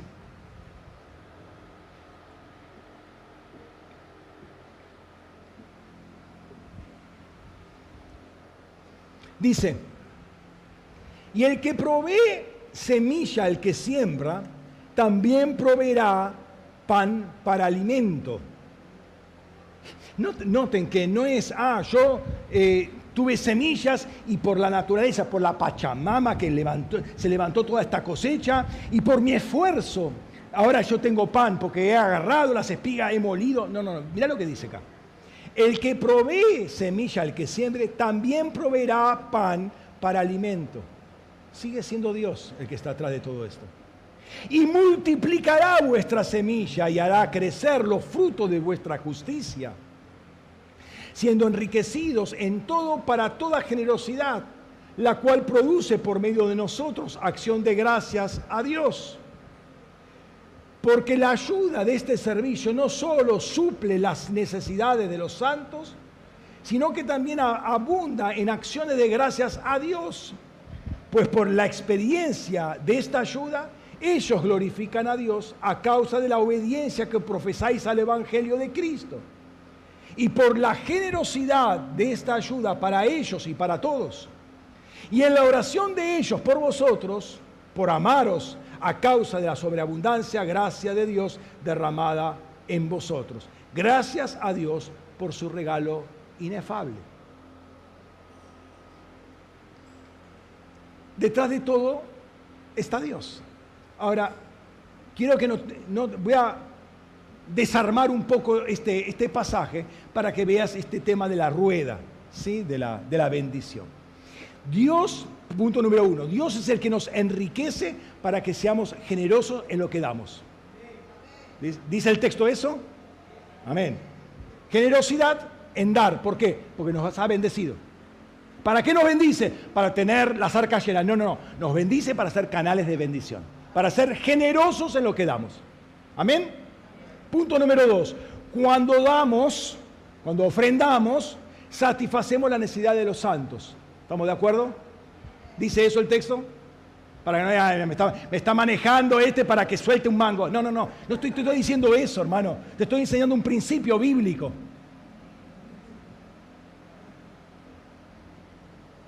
Cuando damos, satisfacemos las necesidades de los santos. Tercero, estos santos abundan en acciones de gracias a Dios y lo glorifican a Dios. La tierra responde a Dios y Dios responde a Jezreel. Es otra forma de verlo. El mismo pasaje de Amós está acá. ¿Sí? Después revísenlo. Entonces, tercer punto, los santos abundan, gracias, justo lo que necesitaba, gracias, te está diciendo. Abundan en acciones de gracias y glorifican a Dios por causa de los santos. Cuarto, los santos hacen estos, o sea, son generosos porque están obedeciendo el Evangelio de Cristo. Amén. ¿Lo dice ahí o no lo dice? Lo dice. Quinto, los que reciben satisfacción levantan oración por ellos porque están agradecidos por su o por nuestra generosidad, los que damos, porque lo ven como manifestación de amor por la gracia de Dios en nosotros. Y esa oración no es otra oración, no es una oración de maldición, sino de bendición. ¿Qué va a traer en consecuencia? Más bendición. Bendícelo, bendícelo, sí, dame, dame bendición, dame bendición. ¿Para qué? Para abundar y dar a otros. O sea, cuando vos das, alguien te va a, estar, va a estar agradeciendo y te va a estar bendiciendo. ¿Qué va a producir eso? Que vas a tener más para dar más. ¿Me estás siguiendo? Sexto, ¿cuál es el resultado? Más provisión para el dador alegre, para que sea más generoso, y te puedo asegurar que funciona. te puedo asegurar que funciona. Fíjate cómo trabaja la acción de gracias. O sea, ¿qué, qué es lo que hace mover? Primero la, provisión de Dios, fuente, fuente de toda gracia. La provisión de Dios. Hago eso, me abunda, bendigo a alguien, ese levanta acción de gracias, me bendice, el Señor me da más, doy, eh, acción de gracias, me bendice y se forma ese ciclo. Sea agradecido, hermano. Vos que a vos decís, ah, que pastor, que usted no sabe, es que no llego. Sea agradecido, sea agradecido y abundad en dádivas. Entiéndase dádivas, no como coimas, ¿eh? Eh, como regalos, como ofrendas. Y no te estoy pidiendo un peso, quiero que me entiendas, por favor. No te estoy pidiendo un peso, te estoy enseñando un principio bíblico. Para aquellos que, a ver, ¿qué beneficio tengo de, de ser agradecido. Bueno, acá hay beneficios, porque Dios también se acuerda que estamos acá. La gratitud no es solo de palabras, hay acciones concretas de gracias que abren la provisión y mueven el ciclo o rueda de bendición sobre nuestras vidas. Y siempre debe haber un primer paso de fe, pastor, pero es el último billetito que me queda. Bueno, planchalo, limpialo, ponerle la, cinta scotch necesaria, ¿sí? Y entregalo. Y si tenés otro que sea de mejor condiciones, también hacelo, porque lo mejor es para Dios. Y movete en fe. Porque mirá, tenían que cruzar el Jordán, pero primero tuvieron que poner el pie en el agua. Y el agua se abrió. El primer paso es de fe. Confía que la, la rueda de la bendición se va a mover. Confía porque se mueve, existe esta rueda, hermano, yo te lo puedo asegurar. ¿Querés ser, ser prosperado? Alimenta acción de gracia, sé dadivoso. Ahora, quiero llevarte a otro punto más, para que veas qué importante es la gratitud. Es más, el mundo habla de esto. El mundo ve beneficios psicosomáticos entiende la palabra, ¿no? Tanto para el alma como para el cuerpo de lo que es la gratitud. En el año 2017 salió un artículo en Clarín, ¿sí? Digo, no es que yo lo tengo recortado, guardado del 2017, lo estuve revisando y era del 2017 el artículo, ¿no? Que me mencionaban siete cosas, lo puede ver, está en internet. Mencionaba siete aspectos que la gratitud, no era un evangélico que estaba escribiendo esto, que la gratitud produce en el ser humano. Ese es el artículo. Siete beneficios de practicar la gratitud. Primero, mejora las relaciones. Quienes son agradecidos tienen muchas mayores posibilidades de, de, generar vínculos saludables con sus pares. Esto es un estudio psicológico del 2014. Todos estos, todos estos puntos son estudios diferentes que se hicieron a nivel psicología, psiquiatría, medicina, etc. Segundo, segundo punto, incrementa la salud física. Nos hace más respetuosos de nuestro cuerpo y poner cuidado, perdón, poder cuidarlo con atención, como así también no quedarnos muy apegados al, al dolor o aquello dificultoso que como síntoma nos toca experimentar. Ay, me duele acá, ay, me duele acá, ay, pastor, ah, ah, uh, oh. Y estamos todo el día así. Da gracias al Señor. Hay jóvenes que parecen jubilados ya. Dale, dale gracias a Dios. ¿sí? Y no le como dijimos, no le des crédito al diablo. Tercero, incrementa tu salud psíquica.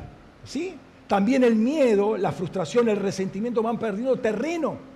Claro, si vos estás hablando, ay, no, no, no, pero por las dudas, no, pero por esto, toda, esa ansiedad que te está dando vueltas, pierde terreno. ¿Por qué? Porque tú lo estás dando en acción de gracia, estás ganando ese terreno con acción de gracia. Esto fue un estudio del 2012.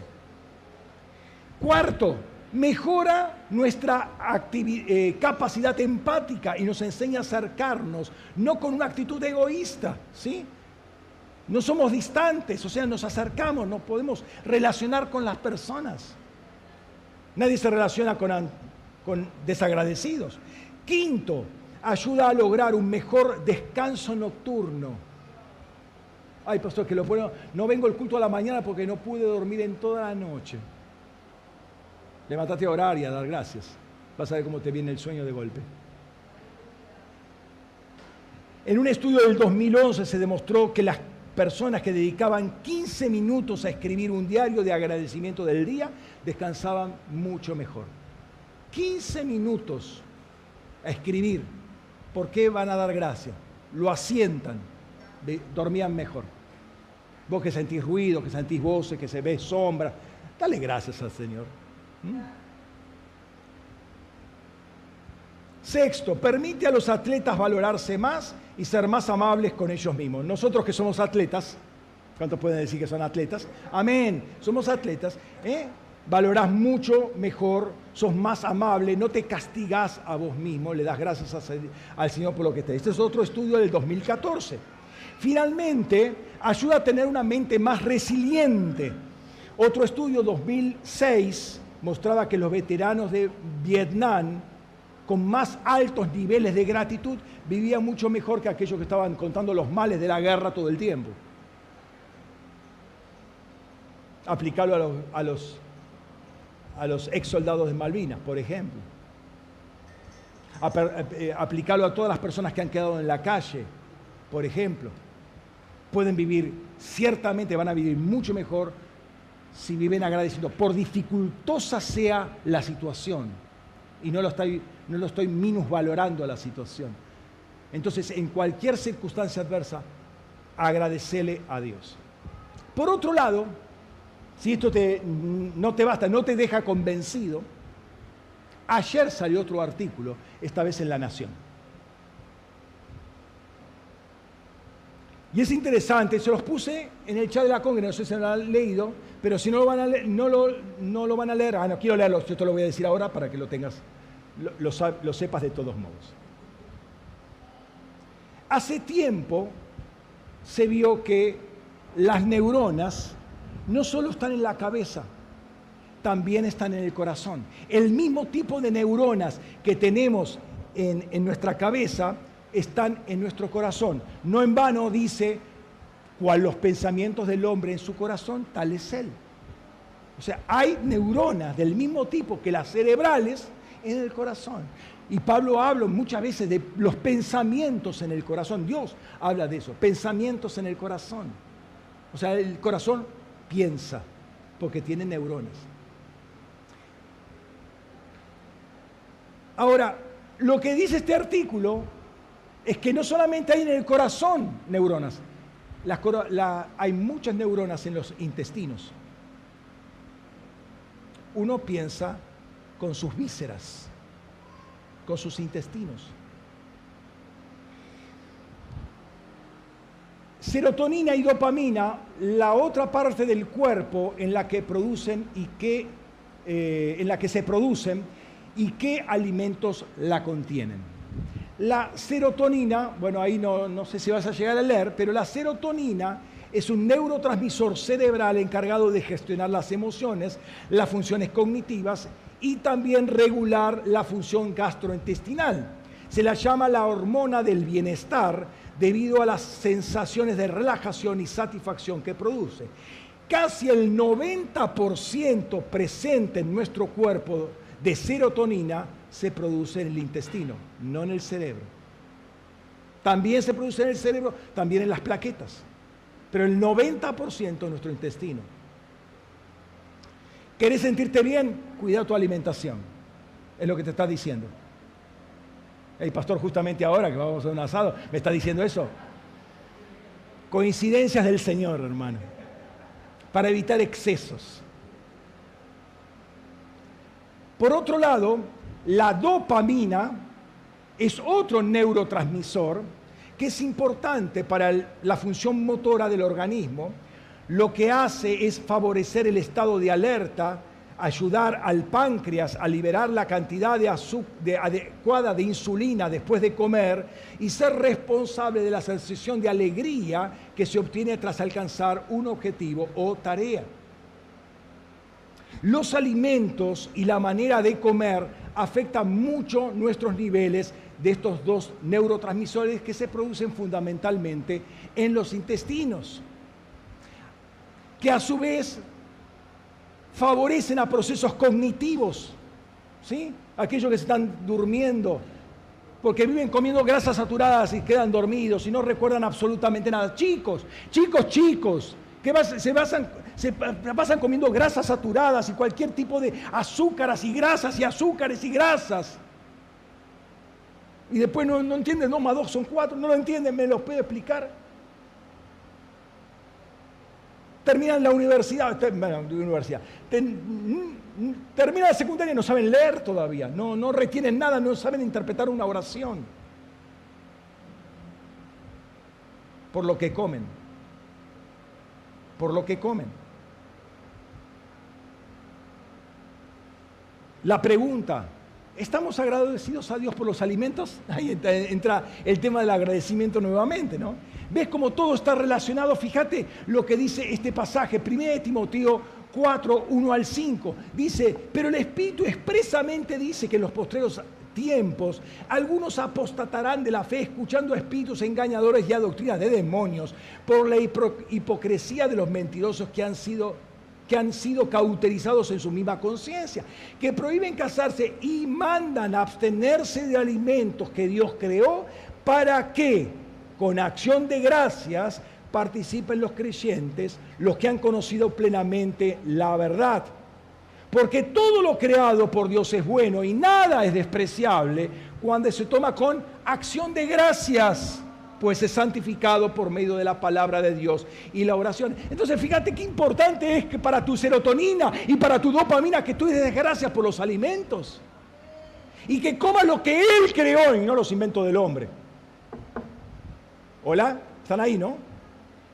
Dice, lo que Él creó, no lo ultraprocesado, no lo inventado por el hombre.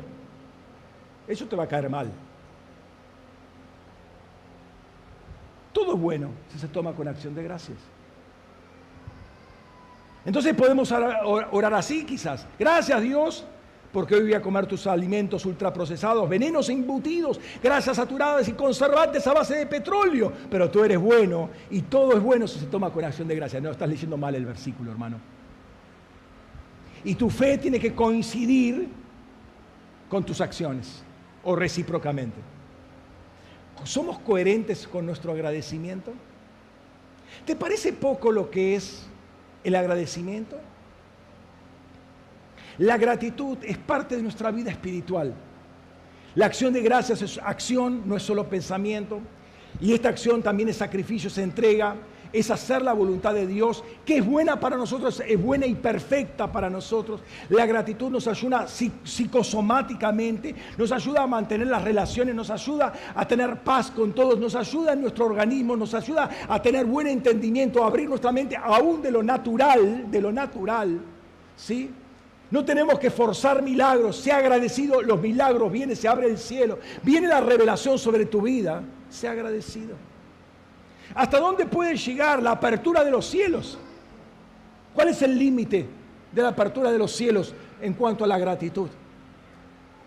Primera de Timoteo, termino con esto. Primera de Timoteo capítulo 2, 1 al 4 dice, exhorto pues, ante todo que sean hechas peticiones, oraciones, súplicas, acciones de gracia por todos los hombres, por los reyes y por todos los que están en eminencia, a fin de que podamos vivir tranquila y sosegadamente con toda piedad y dignidad. Esto es bueno y aceptable delante de Dios nuestro Salvador, el cual desea que todos los hombres sean salvos y lleguen al conocimiento pleno de la verdad, por las acciones de gracias. Agradece, agradece, aunque sea un mal gobierno, es peor el, mejor el mal gobierno que la anarquía. Es mejor el mal gobierno que la guerra civil. Pero tenés agradecimiento. Y Dios abre la situación para que vivir en paz. En la sociedad se necesita un poco de paz, ¿no? Para vivir en paz, dice, sosegadamente, en piedad y en dignidad, para que todos los hombres, porque Dios quiere que todos los hombres sean salvos y lleguen al conocimiento de la verdad. O sea, se, se, sale un manto de oscuridad, de tiniebla, de mentiras que hay sobre una sociedad, para que conozcan la verdad. Qué importante es ser agradecidos. ¿Cómo cambiar un contexto? La iglesia tiene que cambiar y dejar de quejarse y de hablar como habla el mundo y empezar a ser más agradecida. No es lo espectacular de la gratitud, es el corazón agradecido expresando humildad, reconocimiento a Dios, en rendición a Él, en dependencia con Él, lo que verdaderamente cambia. Y ciertamente termino con este versículo que ya lo, vimos. Por lo demás, hermanos, todo lo que es verdadero, todo lo honorable, todo lo justo, todo lo puro, todo lo amable, todo lo que es de buena reputación, si hay virtud alguna, si hay algo, algo digno de alabanza, considerad estas cosas, meditad en estas cosas. Y lo que aprendiste y recibiste y oíste y visteis en esto haced, y el Dios de paz estará con vosotros. No es la paz de Dios, es el Dios de paz que va a estar. Invítalo a tu casa al Dios de paz. Invítalo a tu barrio al Dios de paz. Invítalo a tu ciudad al Dios de paz, a tu provincia, a la nación. Invítalo. ¿Cómo? Pensando, contemplando, considerando estas cosas, aprendiendo, haciendo todas estas cosas, siendo agradecidos. siendo agradecidos. Cerra tus ojos un momento.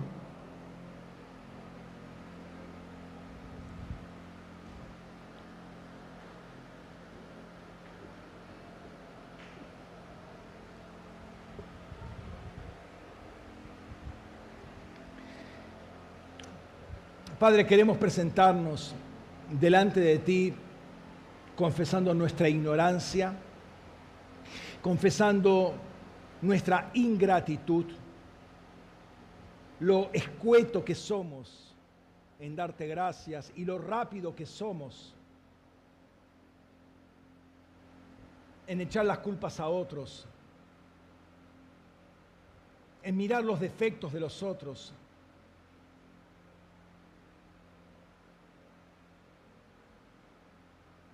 Señor, queremos presentarnos humildemente delante de ti,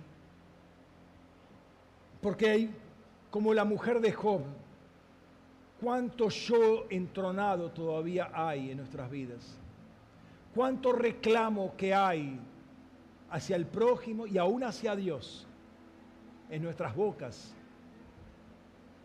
y en nuestros corazones, aunque no se expresen con la boca cuánta actitud que no expresa acción de gracias, sino acción de resentimiento, acción de bronca, acción de excusa,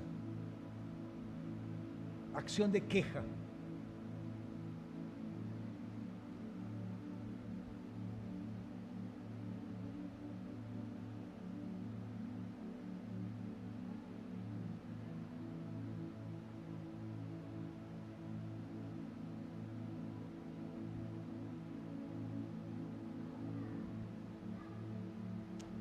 El pedido de perdón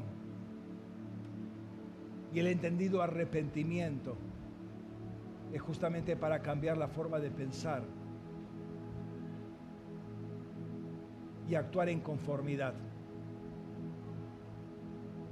Es empezar a usar nuestras bocas y que empiece a abundar las acciones de gracia. Mantenete agradeciéndole a Dios manteniente agradeciéndole a los hermanos, aunque era, aunque era algo que te debía, agradecéselo al Señor. Y al, hermano también, o a la persona, viví agradecido. Enseñá esa gratitud a tus hijos, a tus nietos, que sean agradecidos siempre, que crean, que crezcan en un ambiente donde la acción de gracias es permanente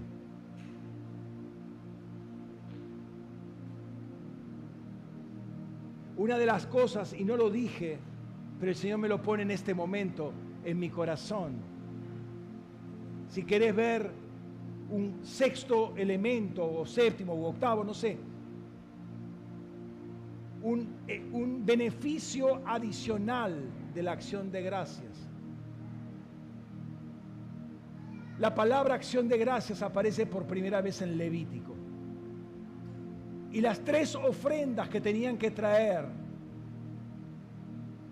era untada con aceite.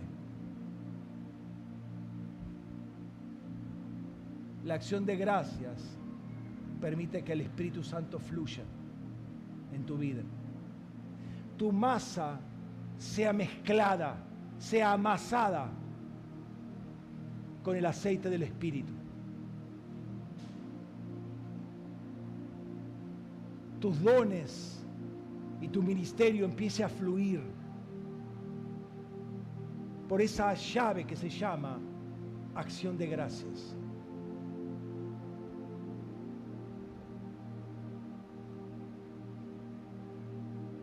Sea agradecido. Y no solamente de palabras, acciones de gracias e inclusive sacrificio de acción de gracias. Empezá con ese paso de fe, porque sin fe no se puede agradar a Dios. Y el Señor que es fiel y que para siempre es su misericordia, Él es fiel, Él no es deudor de nadie. Él va a poner en movimiento toda una realidad espiritual y nosotros vamos a ser bendecidos. Y vamos a ser usados como esos canales de gracia para otras personas. Vos vas a sentir tal satisfacción en tu vida. La dopamina va a empezar a fluir porque hay satisfacción. Va a haber un sentido de bienestar. la serotonina va a empezar a, fluir. Se va a multiplicar en tu vida. Tu salud se va a incrementar. Porque es todo toda una rueda que empieza a desarrollarse en tu vida, empieza a funcionar en tu vida. Sea agradecido. Sea agradecido.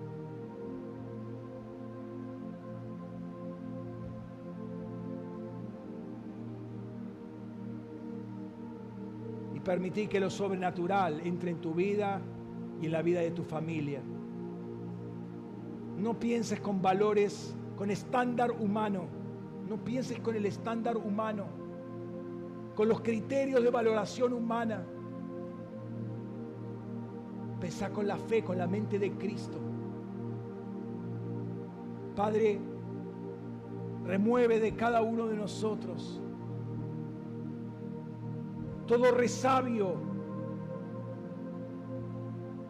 de esa vida adánica la queremos renunciar, la queremos poner a tus pies en este momento.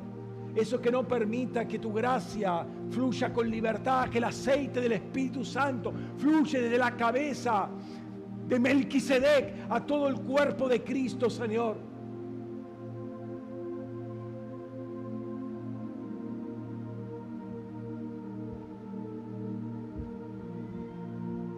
Que podamos vestirnos con toda la vestimenta de Cristo para llegar a la estatura de la plenitud del varón perfecto.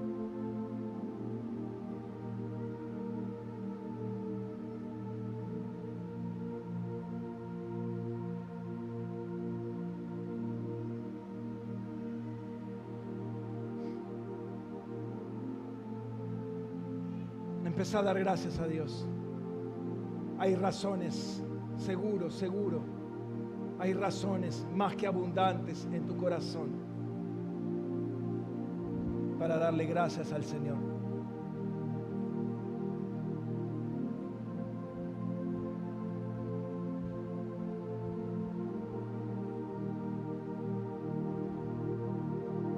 Atmósfera de gratitud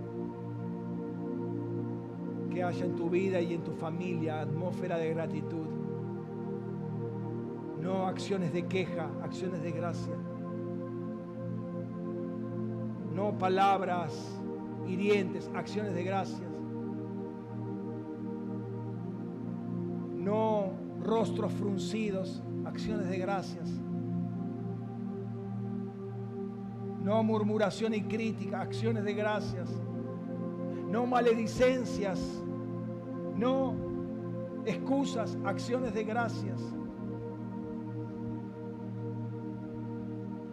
La acción de gracias es parte de tu diseño fundacional, creacional, redentivo.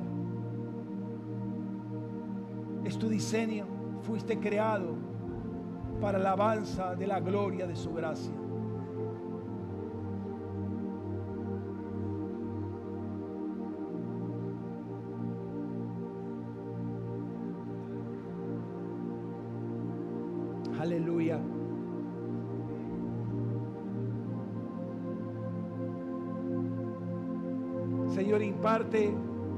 Espíritu de gratitud a cada uno de nosotros.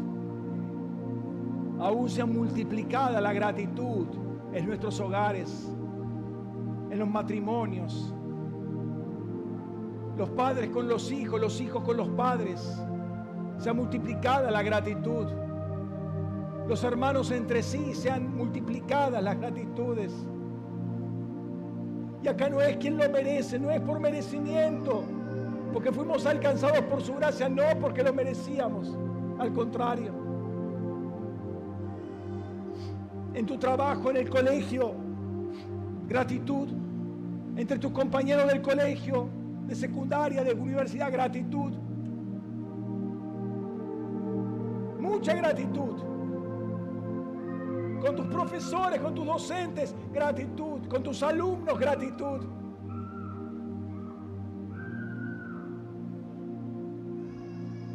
Es cuestión de puestos, es cuestión de, de ser hijos del Altísimo y vivir en el diseño.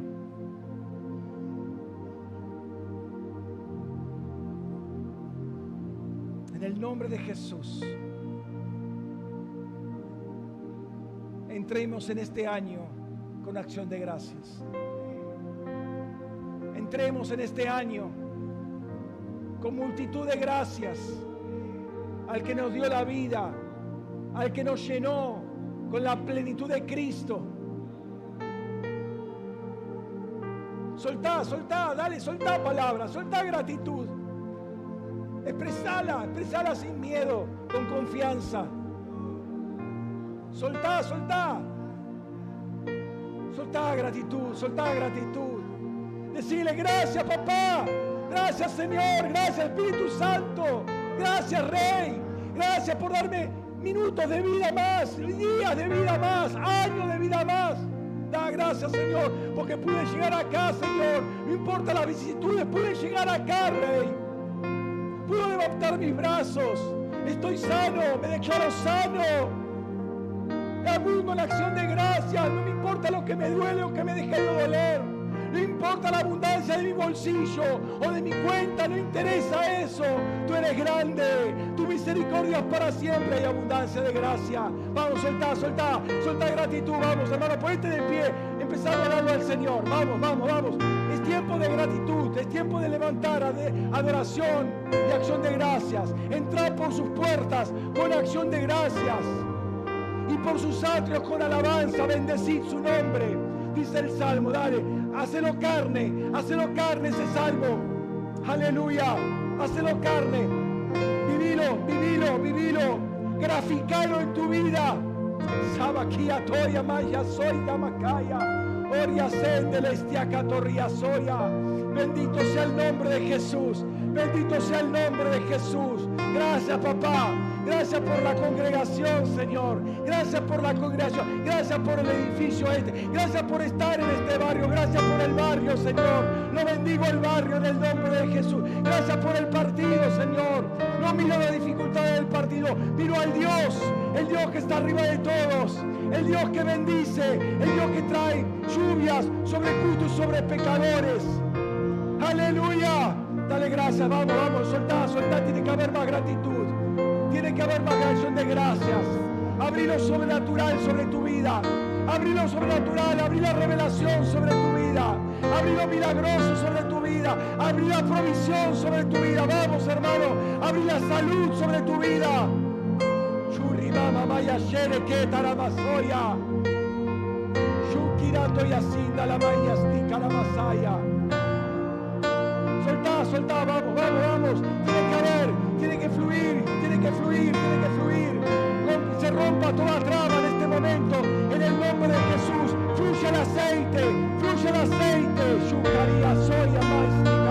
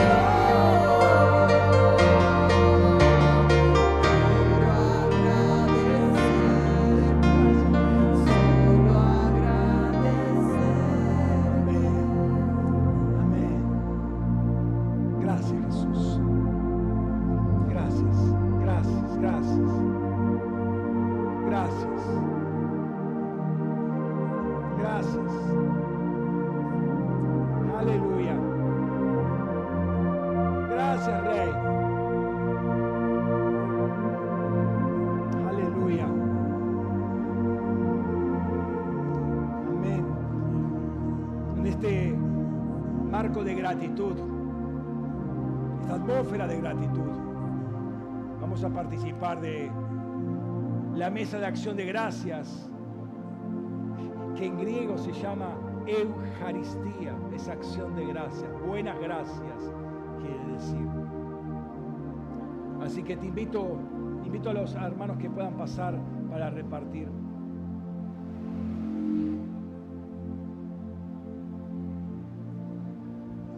Acción de gracias. Buenas gracias. Gloria al Señor.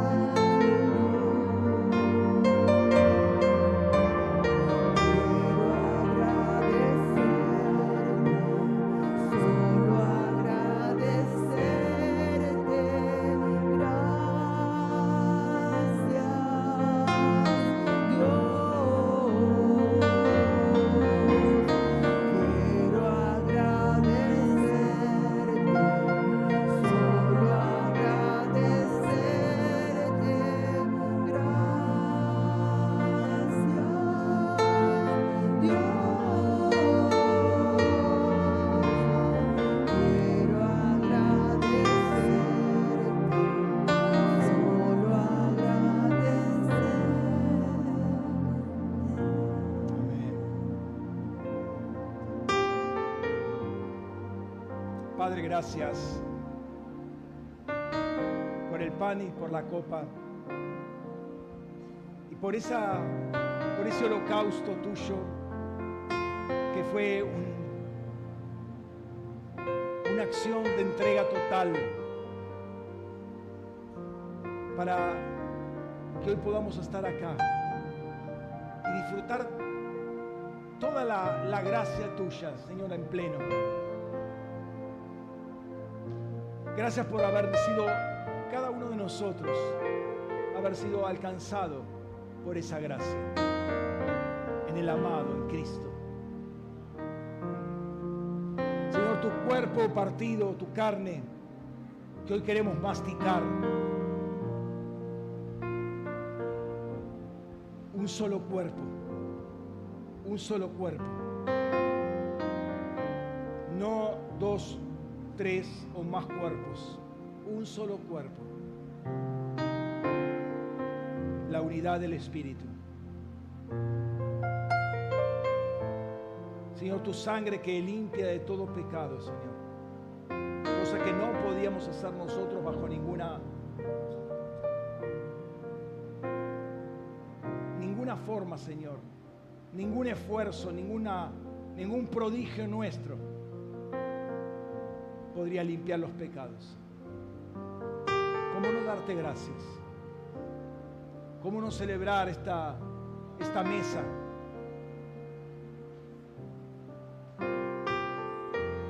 Señor, queremos bendecir este pan y esta copa, Señor, que tan, tan preciosos son para nosotros, tan cargada de, de realidad espiritual para nuestras vidas. Bendecimos el pan y la copa, Señor. Los introducimos a realidades y atmósferas espirituales y con ellos a nosotros mismos. En el nombre de Jesús. En el nombre de Jesús. Amén. Amén. Participe, hermano.